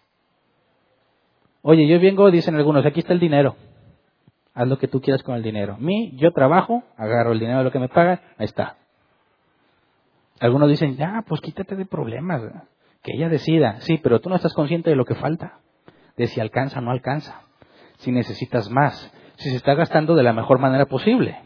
No sabes y no te importa. ¿Qué estás haciendo? ¿Quién empieza a tener control cada vez más de las cosas que pasan en la casa? La mujer que está decidiendo sobre todo lo que pasa en la casa, porque muchas de las cosas que pasan en la casa tienen que ver con dinero. Y tú cada vez más te aíslas más de lo que sucede en tu casa. Porque tú piensas que porque soltaste el dinero ya cumpliste. Sí, pero no te asombres cuando nadie te respeta en tu casa. Nadie te considera para nada en tu casa. Nadie te pide permiso en tu casa para nada. ¿Por qué mis hijos no me respetan? Porque tú nunca fuiste digno de respeto. ¿Por qué mis hijos no me preguntan, no me, no me buscan, no me piden consejo? Porque nunca demostraste tener la sabiduría para hacerlo. Eso es muy común en las madres mexicanas. Un matriarcado pasivo, porque es la que más sufre, pero a fin de cuentas es la que hace las cosas. Y eso genera mamitis. Porque en lugar de estar pensando en el papá como el que guía, como el que gobierna, están pensando que es un bueno para nada, no sabe hacer las cosas y la salvadora es la mamá. Y se hacen dependientes de su mamá y no saben cómo debe ser un hombre porque nunca lo vieron en su casa. Por cosas insignificantes que dejas que vayan pasando cada día. Y está en la naturaleza de ambos. ¿Por qué se le tiene que decir a Adán, tú debes de dominar? ¿Qué fue lo que respondió Adán? Esta mujer es la que me dio a comer. Ahora, de ahora en adelante Adán jamás va a poder decirle a Dios, fue ella. Porque Dios le está diciendo, tú eres el responsable. ¿Y sabes qué? Tú eres el responsable a pesar de que ella quiere ser la responsable. Así que te la vas a tener que arreglar con ella. Porque ella quiere tomar tu lugar y tú no la debes dejar. ¿Me explico? Por naturaleza va a haber conflictos en el matrimonio. Tengo problemas en mi matrimonio. Pues eres humano. Si no los tienes, me voy a asustar mucho. ¿Qué eres? ¿Un demonio? ¿Un ser celestial? ¿Cómo, ¿Cómo explicas que un matrimonio no tenga problemas si está compuesto de dos depravados? A fuerza, necesariamente va a haber problemas. Entonces, en este punto, ¿la mujer es inferior porque el hombre la domina? Claro que no. Fíjate la sabiduría de Dios. Le dice a Eva, bueno, tú vas a tratar de dominarlo siempre, pero no lo voy a permitir porque él debe ocuparse de dominar. Está reforzando lo que el hombre rechazó. Lo que el hombre quiso usar como excusa, lo refuerza. Y ahí está el conflicto. Entonces, puesto que la mujer puede aliarse con quien quiera y tomar el control si ella quiere, dice Dios, no, no, no, no, no, ese no, tú vas a querer hacerlo, pero eso no es, eso no es lo correcto, porque al hombre le voy a demandar que mantenga el control. Así que es una restricción para que la mujer no haga lo mismo que hizo con serpiente. Aventarse a tomar la decisión. Dice, no, tienen que ser como si fueran uno. La decisión tiene que ser en conjunto. ¿Y a quién se le va a pedir cuentas? Al hombre antes de la caída y reafirmado después de la caída. Por eso le decía el domingo pasado, ¿tienes problemas en tu matrimonio? ¿Quién es el que debe estar trabajando en resolverlo? El hombre. Oye, pero si no es culpa de él, no me importa, porque él es el responsable. ¿Me explico? Ah, es que su mujer es tremenda. No le hace caso a nadie. Bueno, ahora ese es el problema de toda su vida. Porque él tiene que encontrar la manera de que su esposa haga lo que debe de hacer sin obligarla a hacerlo. Porque algunos dicen, bueno, si yo voy a dominarla, esta mujer no se deja. Así que tiene que ser uno enérgico. No, eso no es lo que dice la escritura. La escritura dice que tienes que tratarla como a vaso frágil. Esta de, esta de vaso frágil no tiene nada. Este es de acero inoxidable. Bueno, ahí está la clave. Necesitas a Dios. Necesitas mucha sabiduría. Porque tu mujer, si realmente no tiene nada de vaso frágil, bueno, necesitas mucha capacidad para poder lidiar con ella. Se sienta amada, respetada y mientras se siente así, haga lo que corresponde. ¿Me explico? Entonces nadie, ningún hombre puede decir, tengo problemas porque ella hace esto ella no me entiende, ella no me valora. Bueno, tal vez no te valora y no te entiende, pero eso sale sobrando. Es tu responsabilidad arreglarlo. Y ahí está la sabiduría de Dios. Tiene que obligar a uno a que dé el paso. Porque si la obligación no estuviera en ninguno de los dos, nadie hace nada. Pero si te pone la obligación tú, aunque no hayas hecho nada mal tú, aunque todo lo mal esté haciéndolo ella, es tu responsabilidad arreglarlo. ¿Me explico? Un hombre sin Dios está en el hoyo. Jamás va a poder lidiar con la depravada que tiene como mujer. Jamás. ¿Quieres que tu esposa te respete? ¿Cómo le haces? Apantállala. ¿Cómo le hiciste para que aceptara ser tu novia? Ah, pues porque no me conocía, tenías una enorme ventaja. Muchas áreas negras que no sabe. Bueno, pero ahora que te conoce, ¿cómo puedes demostrar que eres digno de respeto? ¿Quieres que te respeten? Tienes que ser respetable. Eso de que no, es que yo exijo respeto. Mira, puedo fingir que te respeto, pero el respeto se tiene que ganar. Puedo fingir que te respeto, hablándote con respeto que no me inspiras, pero es una falsa, es una falsa, eh, es una falsa muestra de respeto. Si eres respetable, no me tienes que pedir que te respete, porque me van a hacer respetarte. ¿Me explico? Nadie puede más. Tienes que respetarme. Ni siquiera Dios hace eso. Trabajo mucho. De eso se trata. ¿Qué le dijo al hombre? Con el sudor de tu frente. La tierra te producirá, bueno, por cuanto hiciste caso a tu mujer y comiste el árbol que te prohibí comer, maldita será la tierra por tu culpa. Con penosos trabajos comerás de ella todos los días de tu vida. La tierra te producirá cardos y espinas y comerás hierbas silvestres. Te ganarás el pan con el sudor de tu frente hasta que vuelvas a la misma tierra de la cual fuiste sacado, porque polvo eres y al polvo volverás. Eso también es bien importante que lo entiendan los hombres para que sepan a dónde van cuando se casan. ¿Sabes qué? El trabajo, por definición, va a ser muy difícil, cansado, penoso, de penas, no de vergüenza. Con el sudor de tu frente vas a trabajar mucho y no vas a tener todo lo que debieras de cosechar porque también te va a dar espinas y cardos. ¿Estás dispuesto a hacer eso todos los días de tu vida por la mujer que, con la que planeas casarte? Si ya te casaste, ahora es tu obligación hacerlo. Ahora, la mujer que entienda eso no puede pensar en que el hombre es un egoísta cuando llega a su casa. Porque por definición es algo desgastante. Cuando el hombre dice ya no aguanto, vengo bien cansado, no está exagerando. Es la definición de la maldición. Que uno tenga un trabajo que le guste mucho no significa que eso convierta en fácil todas las cosas. Así que es verdad cuando dice vengo cansado y fastidiado, es la verdad. La esposa no puede decir, no, lo que pasa es que él no me entiende. No, no, es la verdad. Si llega cansado, fastidiado, porque el trabajo así es. Y es una enorme falta de sabiduría que simplemente le exijas que ahora te cuide a ti. Y al revés. Quien diga es que yo vengo cansado y esta mujer aquí se la pasa todo el día, sigue siendo la misma falta de sabiduría. Así que se requiere que los dos hagan algo, conscientes de lo que el otro está pasando. Pero quien lleva la iniciativa o debe llevarla es el hombre. Si eso es un conflicto, yo llego a mi casa y ya estaba nomás aventándome todo porque ya no aguanta, ok, estoy bien cansado, bíblicamente lo puedo justificar, pero es mi obligación. Así que el hombre tiene que ser él el que debe dar el primer paso y decir, vengo bien cansado, me voy a lavar la cara, voy a decir, a ver, voy a lavar los trastes, échame a los niños. ¿Cómo te aseguras que tu esposa se sienta descansada? Aunque tú ya no aguantas, aunque ya no puedes. Hernán, eso es injusto, yo lo sé, pero eso fue lo que Jesús hizo por su iglesia. ¿verdad? Se humilló a sí mismo, haciéndose obediente hasta la muerte. Soportó insultos, maltratos injustificados por su novia, la iglesia. Y la escritura dice, así como Cristo ama a su iglesia, así debes amar a tu esposa. Entonces, cuando llegues cansado, totalmente rendido, tienes que acordarte que Jesús padeció más y aún así fue obediente hasta la muerte.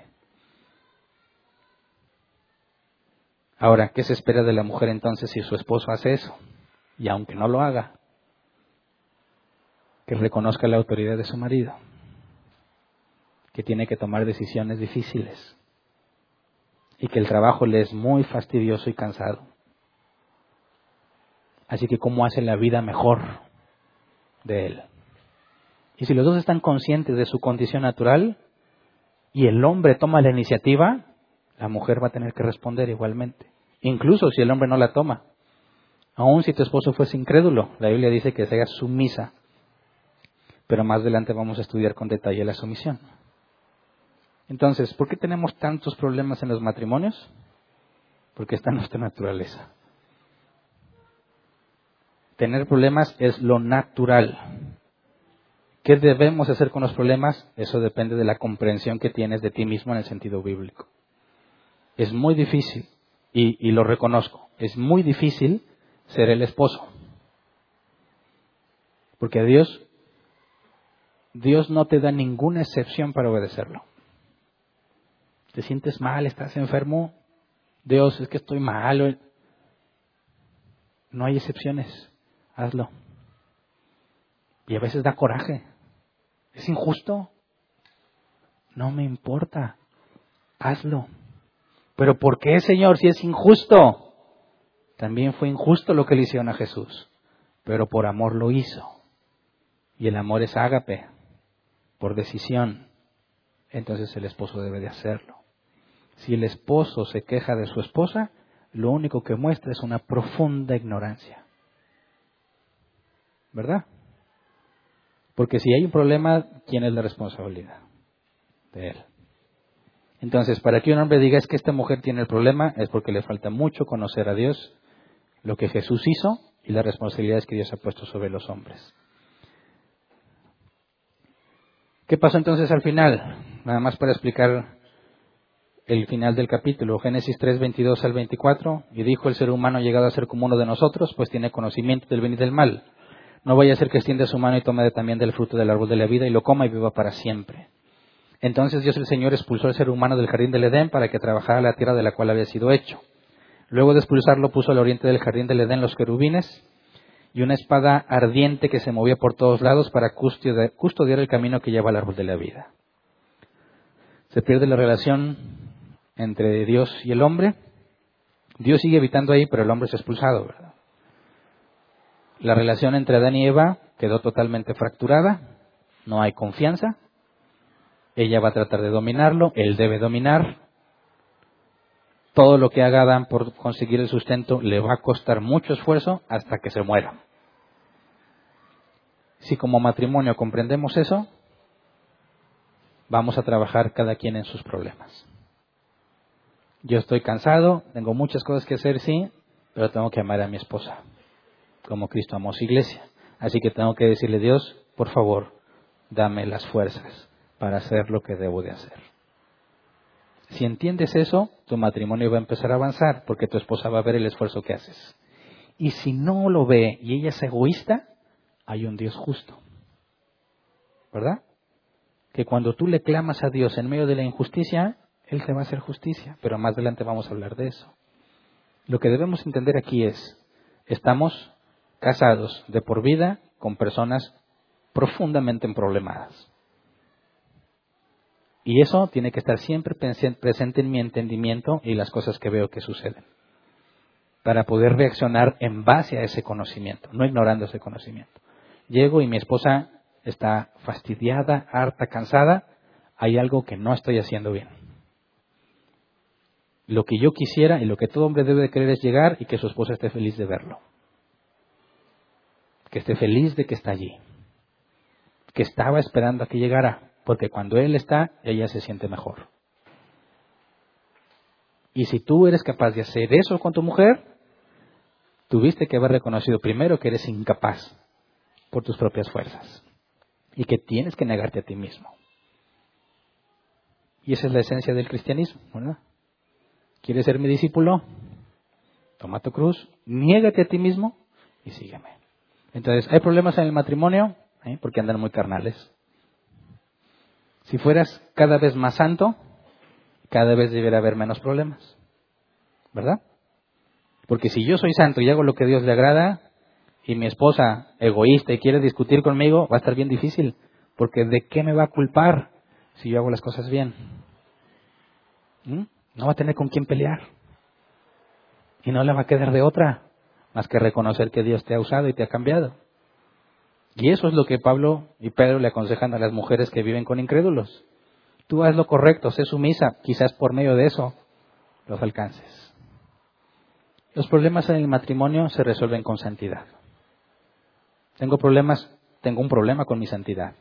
No estoy haciendo lo que debiera de ser. El problema no es ella, el problema soy yo. Si yo hago lo que es, me empiezo a humillar a mí mismo, a obligarme a hacer las cosas como debo hacerlas, y aunque al principio no lo hago de buena manera, tengo que obligarme a hacerlo de buena manera, vas a ver que el matrimonio va a empezar a avanzar. Y no tienes por qué culpar al otro. El problema eres tú. Y la solución no está en ti. Está en Dios y en su palabra. ¿Verdad? Así que hasta aquí terminamos hoy. Si Dios quiere, vamos a analizar ahora las responsabilidades del hombre y las responsabilidades de la mujer. Si el hombre tiene la autoridad que se espera en la escritura que haga él con esa autoridad, y si la autoridad es del hombre y la mujer debe ser sumisa, ¿qué es la sumisión bíblica? Y de ahí vamos a tomar pautas para ver los hijos, el trabajo y el ministerio, como consecuencia de estas primeras cosas. De que vamos a ponernos de pie y vamos a orar.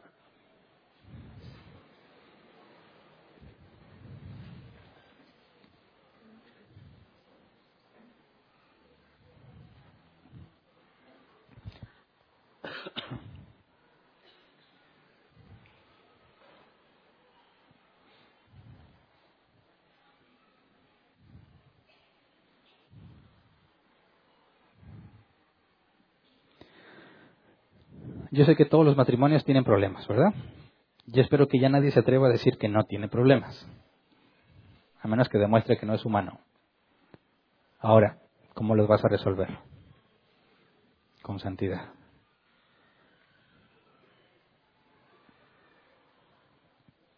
Ruégale a Dios que te ayude.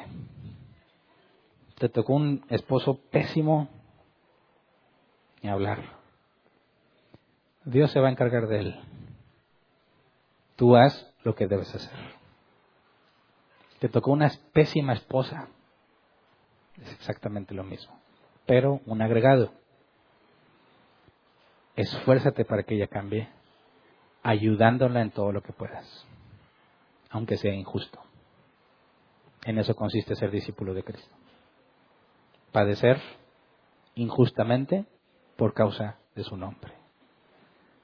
Hombres van a tener que ser soldados de Jesucristo dispuestos a padecer, a entregar su vida por el bien de su esposa, aunque les cueste su vida.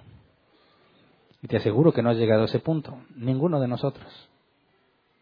Entonces el amor se muestra no con los sentimientos, sino con las acciones.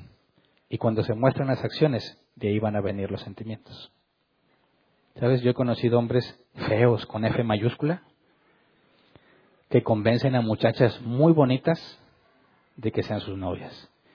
Y decía, es un misterio impresionante. Yo hacía mis teorías psicológicas, es que a lo mejor es el hostigamiento.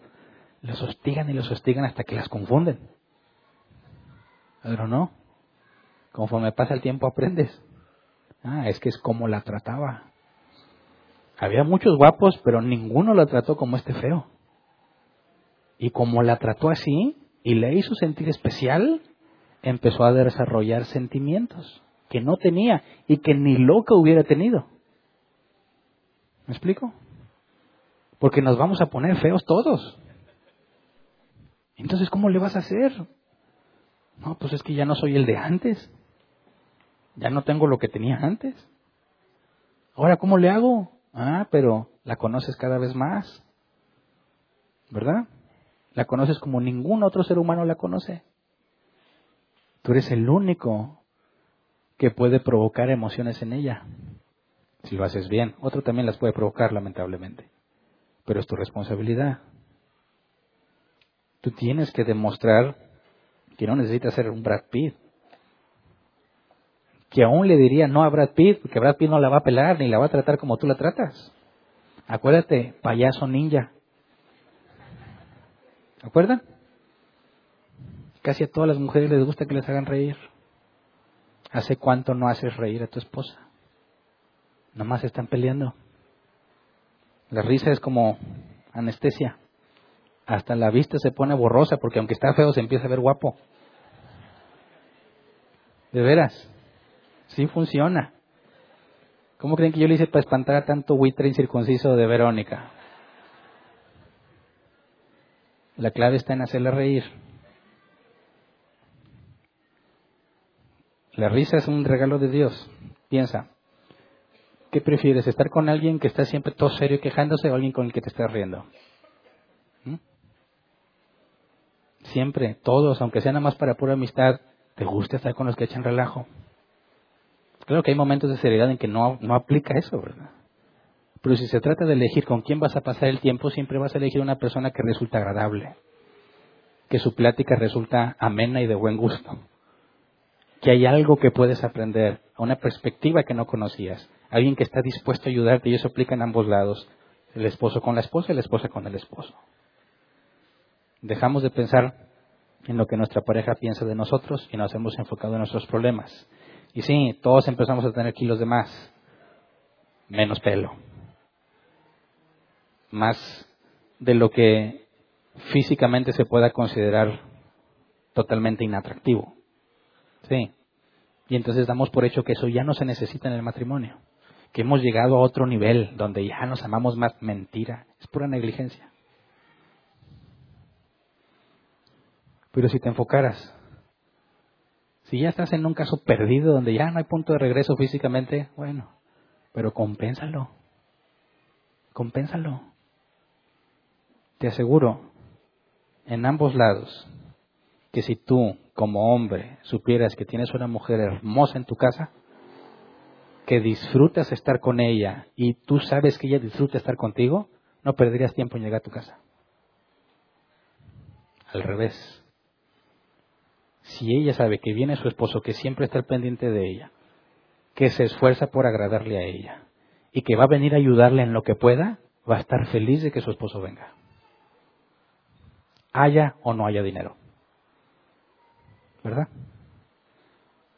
Son cosas pequeñas, a veces insignificantes, que transforman, completamente el matrimonio.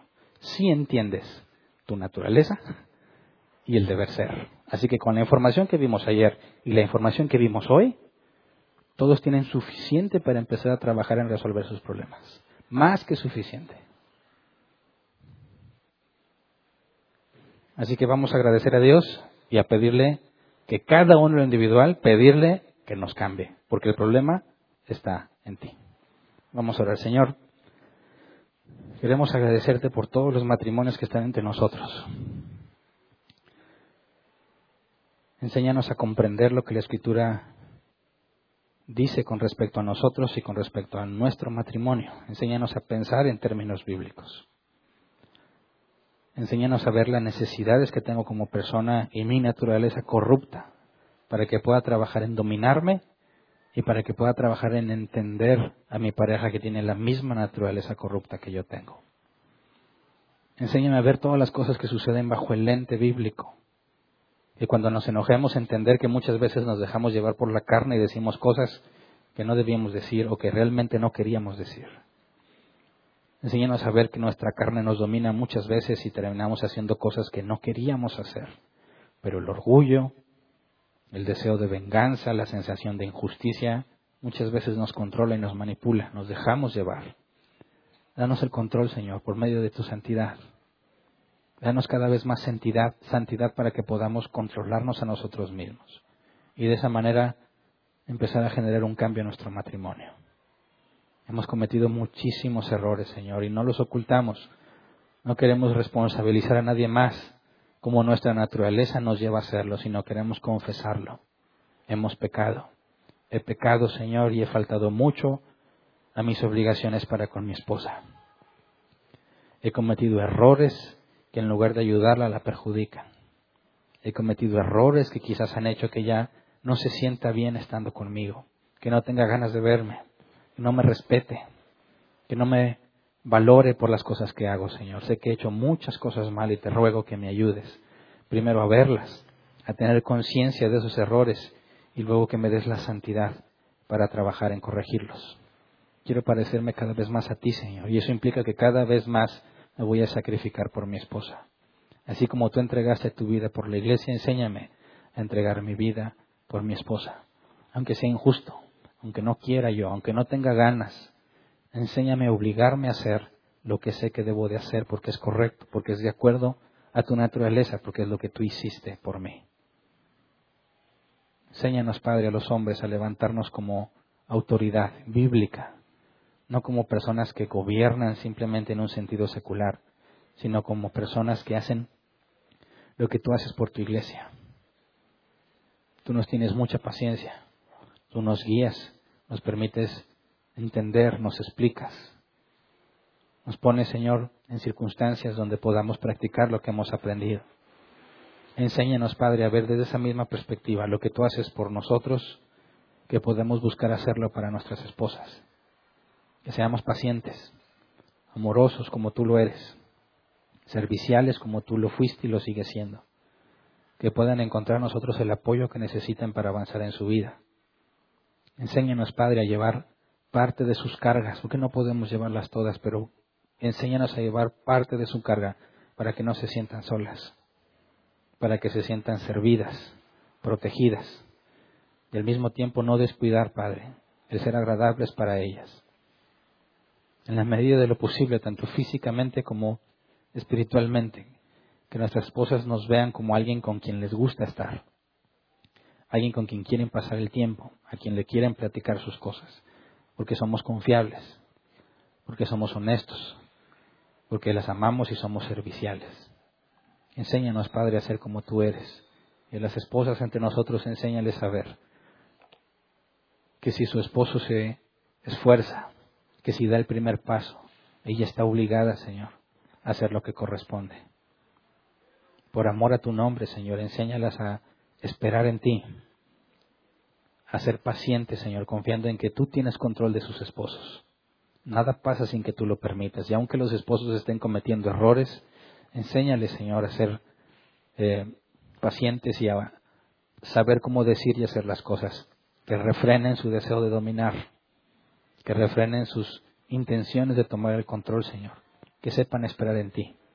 Que puedan ver que tú tienes el poder de transformarnos sin importar cuán grave sea la falta o el problema que puedan ver, Señor, tanto ellas como nosotros, que tú eres nuestro ayudador, nuestro proveedor, tú eres quien nos fortalece y quien nos levanta cuando caemos, que tú eres quien ha puesto el yugo en nosotros según su soberana voluntad, porque eso es bueno para nuestras vidas. Así que, Señor, danos la sabiduría que necesitamos para mostrar al mundo que el matrimonio como institución es sagrado, muestra la gloria de Dios y que nosotros en la práctica podamos también tener el privilegio de mostrar tu gloria con aquellos que nos conozcan. Gracias por todo lo que has hecho y lo que harás. Amén. Pueden sentarse.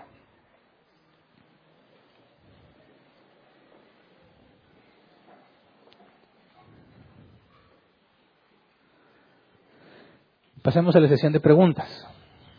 Yo espero que cada vez quede más claro por qué soy tan exigente con los hombres. Yo sé que hay hombres que me dicen, yo no quiero que Hernán me hable del matrimonio porque la, llevo de perder. Es más, yo sé que algunos ya ni quieren pedir consejo. Dicen, no, pedirle consejo a Hernán va a decir que yo tengo toda la culpa. Pero dime si la Biblia no enseña precisamente eso. Así que, acércate con confianza. Yo también estoy casado y sé perfectamente lo que se siente y lo difícil que es vivir la vida que corresponde a un esposo. Por eso necesitas estar consciente de la enorme dependencia de Dios que debes de tener, ¿verdad?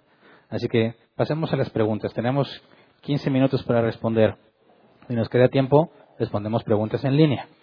Por favor, hagan las preguntas breves y concisas de manera que podamos aprovechar de la manera más eficiente el tiempo para resolver todas las posibles dudas, ¿ok?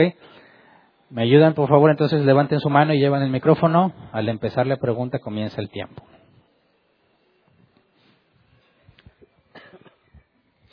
Buenas tardes. Buenas tardes. Eh, la pregunta, tengo dos preguntas. La primera es, ¿qué implicaciones tiene en el matrimonio o en la vida actual que Dios haya roto la, la, como la alianza entre Eva y serpiente y no entre Adán y serpiente? ¿Qué relación tiene en, sentido práctico? Sí, ¿qué, ¿qué implicaciones tiene? Bueno, si vemos esa orden que Dios da y la enemistad que está poniendo, sigue siendo una voluntad preceptiva, ¿verdad? Entonces es quebrantable.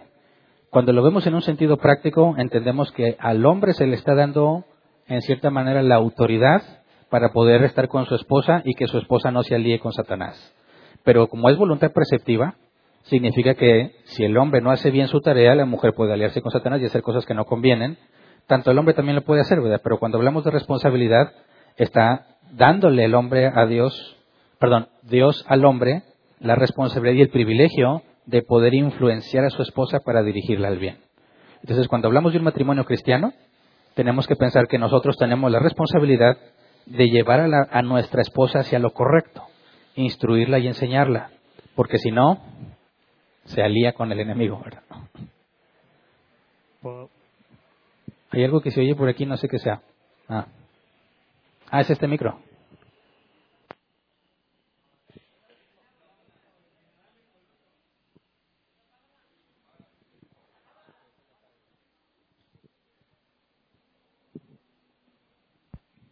¿Me oigo? Ah, entonces aquí está este. Es el diablo. Ahora sí. ¿Me ponen el volumen en este otro, porfa? Sí. Ah.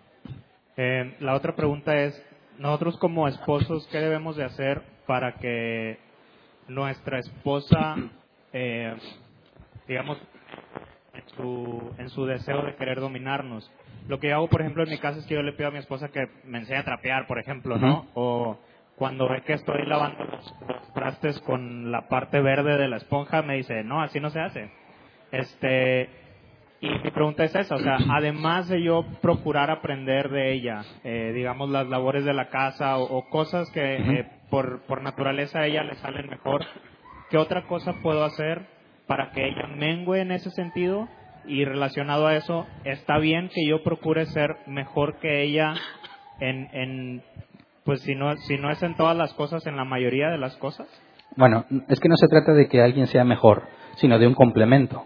Y, ese, y ser un complemento implica que reconozco que ella es mejor en cosas en las que yo no soy bueno. Entonces, no se trata de que tú te conviertas el mejor en todo porque es imposible. Entonces, ¿cómo le haces para que ella eh, esté dispuesta hacer su misa, por así decirlo. Bueno, yo pienso que tus obras son lo que va a determinar eso. Es decir, si tú lo ves en analogía, Cristo es la iglesia, esposo y la esposa. ¿Cómo es que nosotros nos sometemos o nos sujetamos cada vez más a Dios? Conforme lo conocemos más y nos muestra cada vez más su poder. En ese sentido, obviamente es súper limitado. Conforme el esposo vaya demostrando que es capaz y que es confiable, la esposa no va a tener la necesidad de tener que hacer algo que él no hace. ¿Me explico? Entonces, tu santidad, haciendo las cosas que como hombre corresponden, es lo que va a fortalecerla a ella para que no trate de hacer las cosas que tú haces porque eres confiable. ¿Me explico? ¿Alguien más? O no sé dónde está primero el micrófono. Sí, bueno. Eh, habías comentado acerca de la toma de decisiones, que regularmente debe ser del marido. Pero, por ejemplo, eh, hay veces que salimos, eh, mi esposa se la pasa encerrada todo el tiempo y pues yo puedo comer afuera lo que yo quiera a cada momento. El hecho de dejarla tomar ciertas decisiones en a dónde te gustaría ir, qué es lo que quieres hacer hoy, implicaría en que ella está tomando eh, un, un control que no debe tomar o ah. más bien es parte de la complementación. Depende. Es que mira, todo en exceso es malo, ¿verdad? Todo me es lícito, pero no todo conviene. Entonces, imagínate que tú siempre le estás cediéndole la decisión a tu pareja en ese tipo, ¿qué vamos a hacer? Bueno, lo que ella quiera, y lo que ella quiera, y lo que ella quiera. Lamentablemente, por nuestra naturaleza corrupta, va a llegar a la conclusión entonces que ella es la que decide. Y llega el momento en cuando tú quieres hacer algo, para empezar no vas a saber cómo hacerle, y va a decir, oye, ¿por qué lo vas a hacer tú si siempre lo hago yo? No sé si me explico. Tienes que encontrar un balance porque tú también tienes deseos. Tú también quieres hacer lo que tú quieres. Entonces, no se trata de que cedes completamente algo, porque tú empiezas cada vez más a sentirte reprimido. Cada vez más a sentir que no eres tú, que siempre estás sujeto a lo que ella quiere hacer. Y eso te va a generar un conflicto a ti y un conflicto a ella. Entonces, se trata de que los dos se entiendan, se conozcan y se respeten, ¿verdad? Entonces, tiene que haber una negociación. Claro, si para ti la comida no es algo importante y comes lo que sea, ah, pues que ella escoja. Pero si un día quieres comer, no sé, pizza, y se te antoja, no debes de decir, no, bueno, pues lo que tú quieras. No, oye, tú dices, oye, a mí me gustaría comer pizza, ¿verdad? O sea, no se trata de que te, te reprimas lo que tú quieres por darle gusto. No, claro que vamos a tratar de ceder por darles gusto, pero no siempre vas a estar dándole gusto en todo lo que quiere, ¿verdad? Porque tú también tienes una personalidad y ella también tiene que conocer cuáles son tus deseos y tus gustos y también debe ella tratar de darte gusto. Entonces hay que encontrar un balance. No se trata de que dejes de ser una persona y te conviertas simplemente en un sirviente. Como quiera, no hemos tocado esos temas, pero vamos para allá. ¿Alguien más? Eh, ah, ya está el micrófono. ¿Acá? Okay. Eh, una pregunta. Eh, con respecto a lo que mencionó sobre serpiente, eh, cuando lo relacionó como de que lo que vieron fue a un ser celestial, celestial pues un querubín. Eh, ¿Cómo lo relacionamos? ¿Cómo lo relacionamos o cómo lo cuadramos con, con Génesis 3.14 en la condenación de la serpiente cuando encierra a esta serpiente en el ámbito de las bestias y de los animales del campo? Sí, en cuanto a las bestias, bueno, la palabra animales, si no me equivoco, sigue siendo el mismo hebreo seres vivos.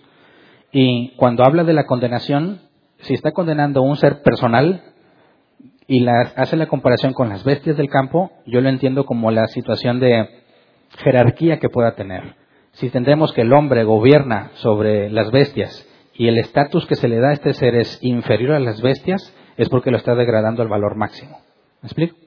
Entonces, en esa parte, aunque está refiriéndose literalmente a las bestias del campo, puesto que una bestia como ellos no puede tener características personales como las tiene este ser, me veo forzado a verlo como una eh, interpretación no literal, contándolo como un animal más, sino en cuestión de la humillación a la que tiene que llegar en la jerarquía que la Biblia demuestra en cuanto a autoridad se refiere. ¿Me explico? sí, más o menos como lo mismo de más o menos como lo mismo de cuando, dice que comerás polvo como una muestra de humillación que años que ellos tienen. No que literalmente se lo va a comer o que literalmente se va a arrastrar, sino que esa es la posición de humillación más clara en el contexto. Cuando alguien se humillaba a otra persona, se postraba en tierra. Bueno, a veces se llegaba, al extremo, pero era ya... No siempre, ¿verdad? Pero esa es la, la, digamos, la postura más clara de la humillación de alguien. Okay. Como quiera son temas secundarios, ¿verdad? Podemos tener eh, diferencias de opinión en cuanto a eso. ¿Alguien más? Bueno. Eh, ¿Dónde está el micro? Acá. Ah, ¿O alguien me habla? Buen día, pastor. Buen día. El domingo pasado no tuve la oportunidad de estar aquí presente porque estaba en clase. No sé si se hizo esta pregunta, digo, escuché el tema anterior.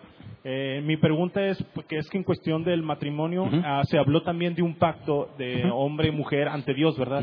Pero bíblicamente hablando, ¿cuándo inicia ese pacto? Ya que sabemos que pues existen lo que son eh, bodas civiles, existen eh, eventos religiosos que llevan a creer que eh, un inicio de pacto es cuando estás presente ante un juez, o, pero bíblicamente hablando, ah, ¿cuándo sería el...?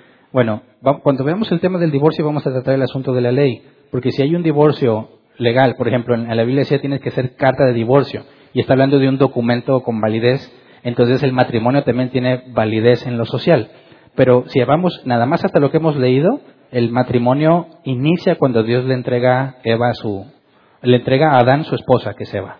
En ese momento, cuando se le entrega, ahí está el compromiso del hombre para con Dios y por consecuencia con su mujer. Entonces, si tú tratas de trasladar eso a la vida real, haciendo a un lado lo que es la ley, que va a variar depende de la cultura, cuando el hombre recibe la responsabilidad de su mujer para empezar a iniciar con la vida matrimonial, que tiene que ver con lo sexual y lo de provisión y todo eso, en ese momento inicia el matrimonio.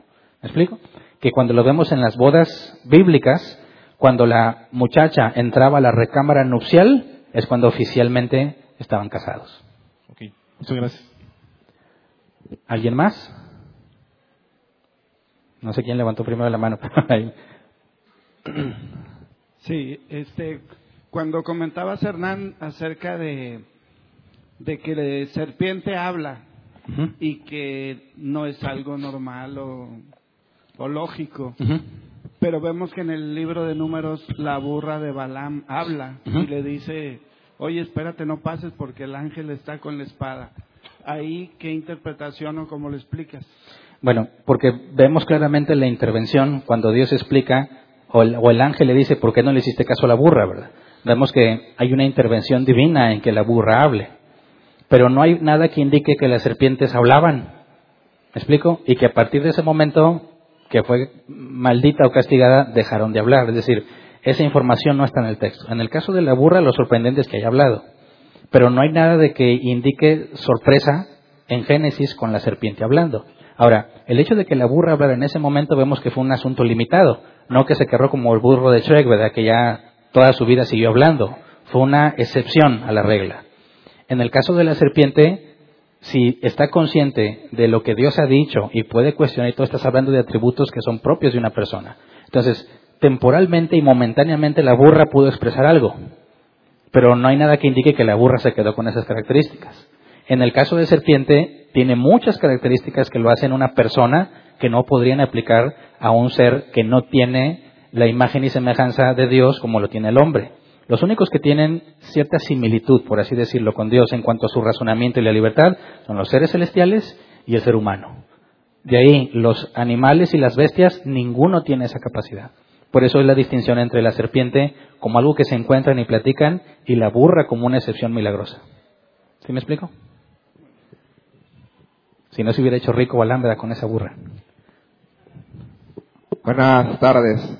Buenas tardes. Hernán, en un matrimonio que conoce de Dios, si alguno de los dos comete un pecado garrafal, Dios puede aplicar lo que dice Proverbios de que el que encubre sus pecados este no prospera en lo, en lo que va a hacer más adelante. Okay. Pecado no confesado, dices tú. Sí, hasta que no se confiese el pecado o haya transparencia con la pareja, puede hacer Dios que no prospere ese matrimonio. Claro. Dios, bueno, la, escritura, Pedro dice que los hombres, sus oraciones tienen estorbo, de así no están haciendo lo que corresponde con su mujer, con su esposa. Entonces, cuando uno de los dos en el matrimonio comete una falta grave y decide encubrir su pecado, bueno, si es hijo de Dios, esa persona va a entrar en un proceso de disciplina, ¿verdad?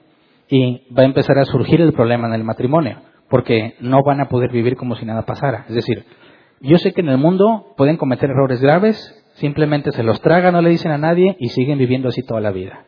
Pero eso demostraría que no son hijos de Dios, ¿verdad?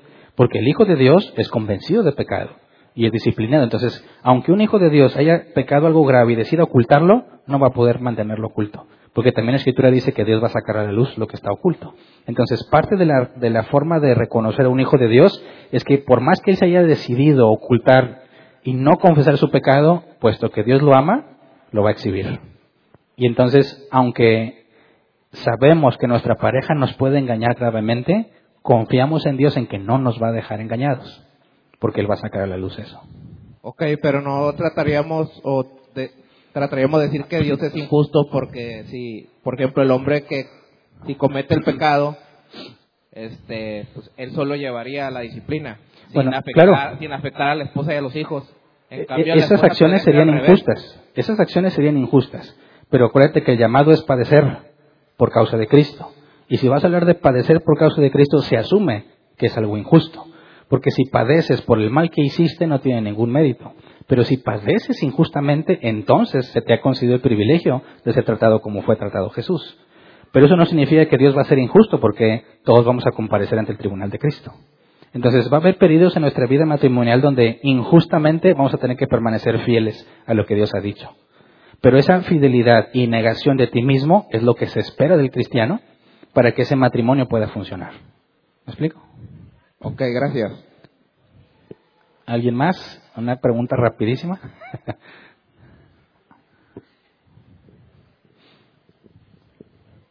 sí, buen, buen día, pastor. Buen día.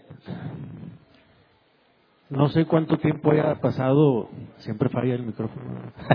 Pero contigo, es que ya le están moviendo. es lo que platicábamos ayer, sí. Que ah, Sergio. Estoy sospechando de, ah, Hay un gato escondido. Ah, eh, pastor, no sé cuánto tiempo haya transcurrido de cuando probó Eva y cuando probó a Adán, aunque te entendí en tu exposición que podríamos suponer o inferir que estaba presente ahí Adán. Pero bueno, aquí voy con mi comentario al momento que Dios dicta la sentencia, lo alcanzamos a comentar el domingo pasado, que Dios le dice a Adán, por cuanto, esto a mí me hace algo de ruido o me da a entender lo que te voy a preguntar, porque le dice a Adán, por cuanto obedeciste a la voz de tu mujer, entonces me da a entender que pues no sé cuánto tiempo transcurrió, pero hubo una diferencia en tiempo.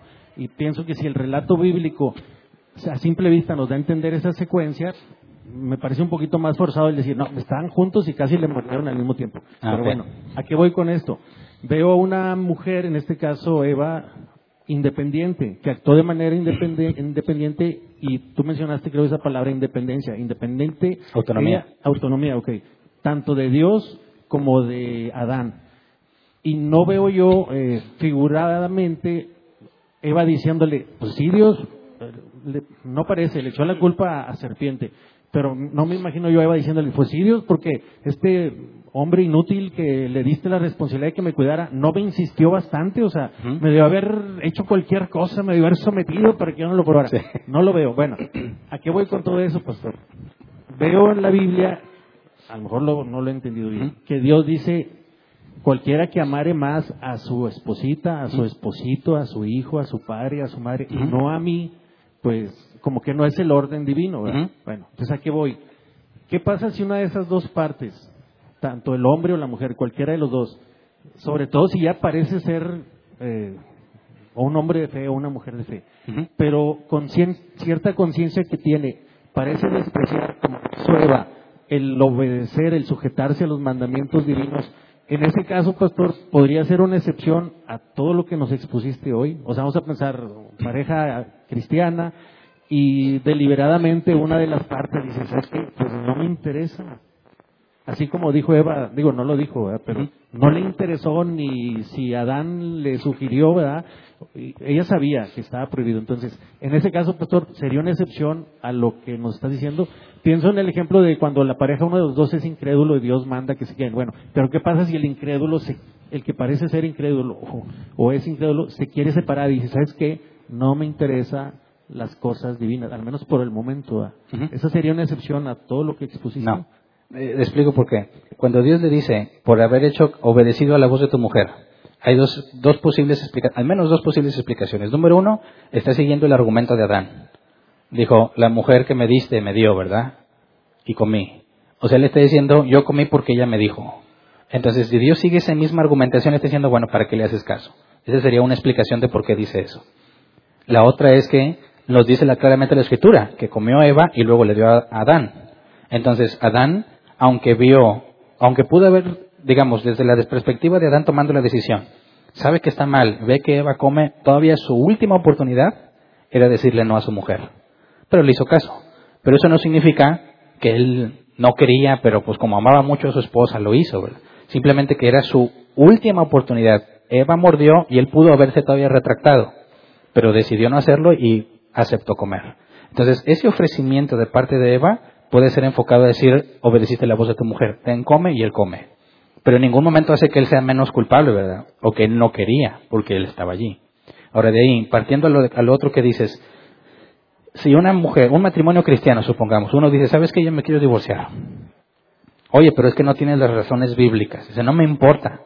No, bueno, lo- el punto es, ¿qué hace que un cristiano sea reconocido como cristiano? Sus obras.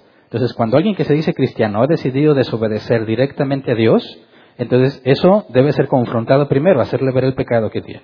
¿No le interesa? Bueno, entonces eso pone en evidencia que no hay razones para confiar en su nuevo nacimiento. No podemos asegurarlo 100% por si Dios le da arrepentimiento, pero mientras no haya arrepentimiento no debe ser considerado cristiano. Y si ese que ha decidido separarse y no hacer nada caso de lo que Dios dice, entonces entra en la categoría, que lo vamos a ver en el divorcio, del incrédulo que quiere separarse. ¿Me explico? O sea, eso, pastor, está sobre que si te respetan o te obedecen o no. O sea, ya cuando ves, como tú bien lo dijiste, si no respeta y no, no le interesa respetar ni obedecer a Dios, pues, ¿qué te puedes esperar? No hay por qué considerarlo cristiano. ¿verdad? Muy bien, se nos acabó el tiempo. Despedimos entonces a los que nos acompañan en línea. Les eh, invitamos a que nos escuchen también el miércoles en los estudios de Éxodo y en los jueves en la sesión de preguntas y respuestas. El jueves pasado cumplimos un año, un año con esa sesión de preguntas y respuestas. Eh, llevamos un poco más porque no todos los jueves ha habido, pero fue el- la sesión número 48, o sea, ya pasaron 12 meses. Y bueno, los invitamos, ahí sigue el grupo creciendo. Si tienes dudas, tienes preguntas de este tema o de otros que enseñamos en Árbol Plantado y te interesa participar, escribe por favor ahí en Facebook, eh, donde estás interesado, diciendo que estás interesado en recibir las instrucciones y te las hacemos llegar. Gracias y esperamos que nos acompañen la próxima.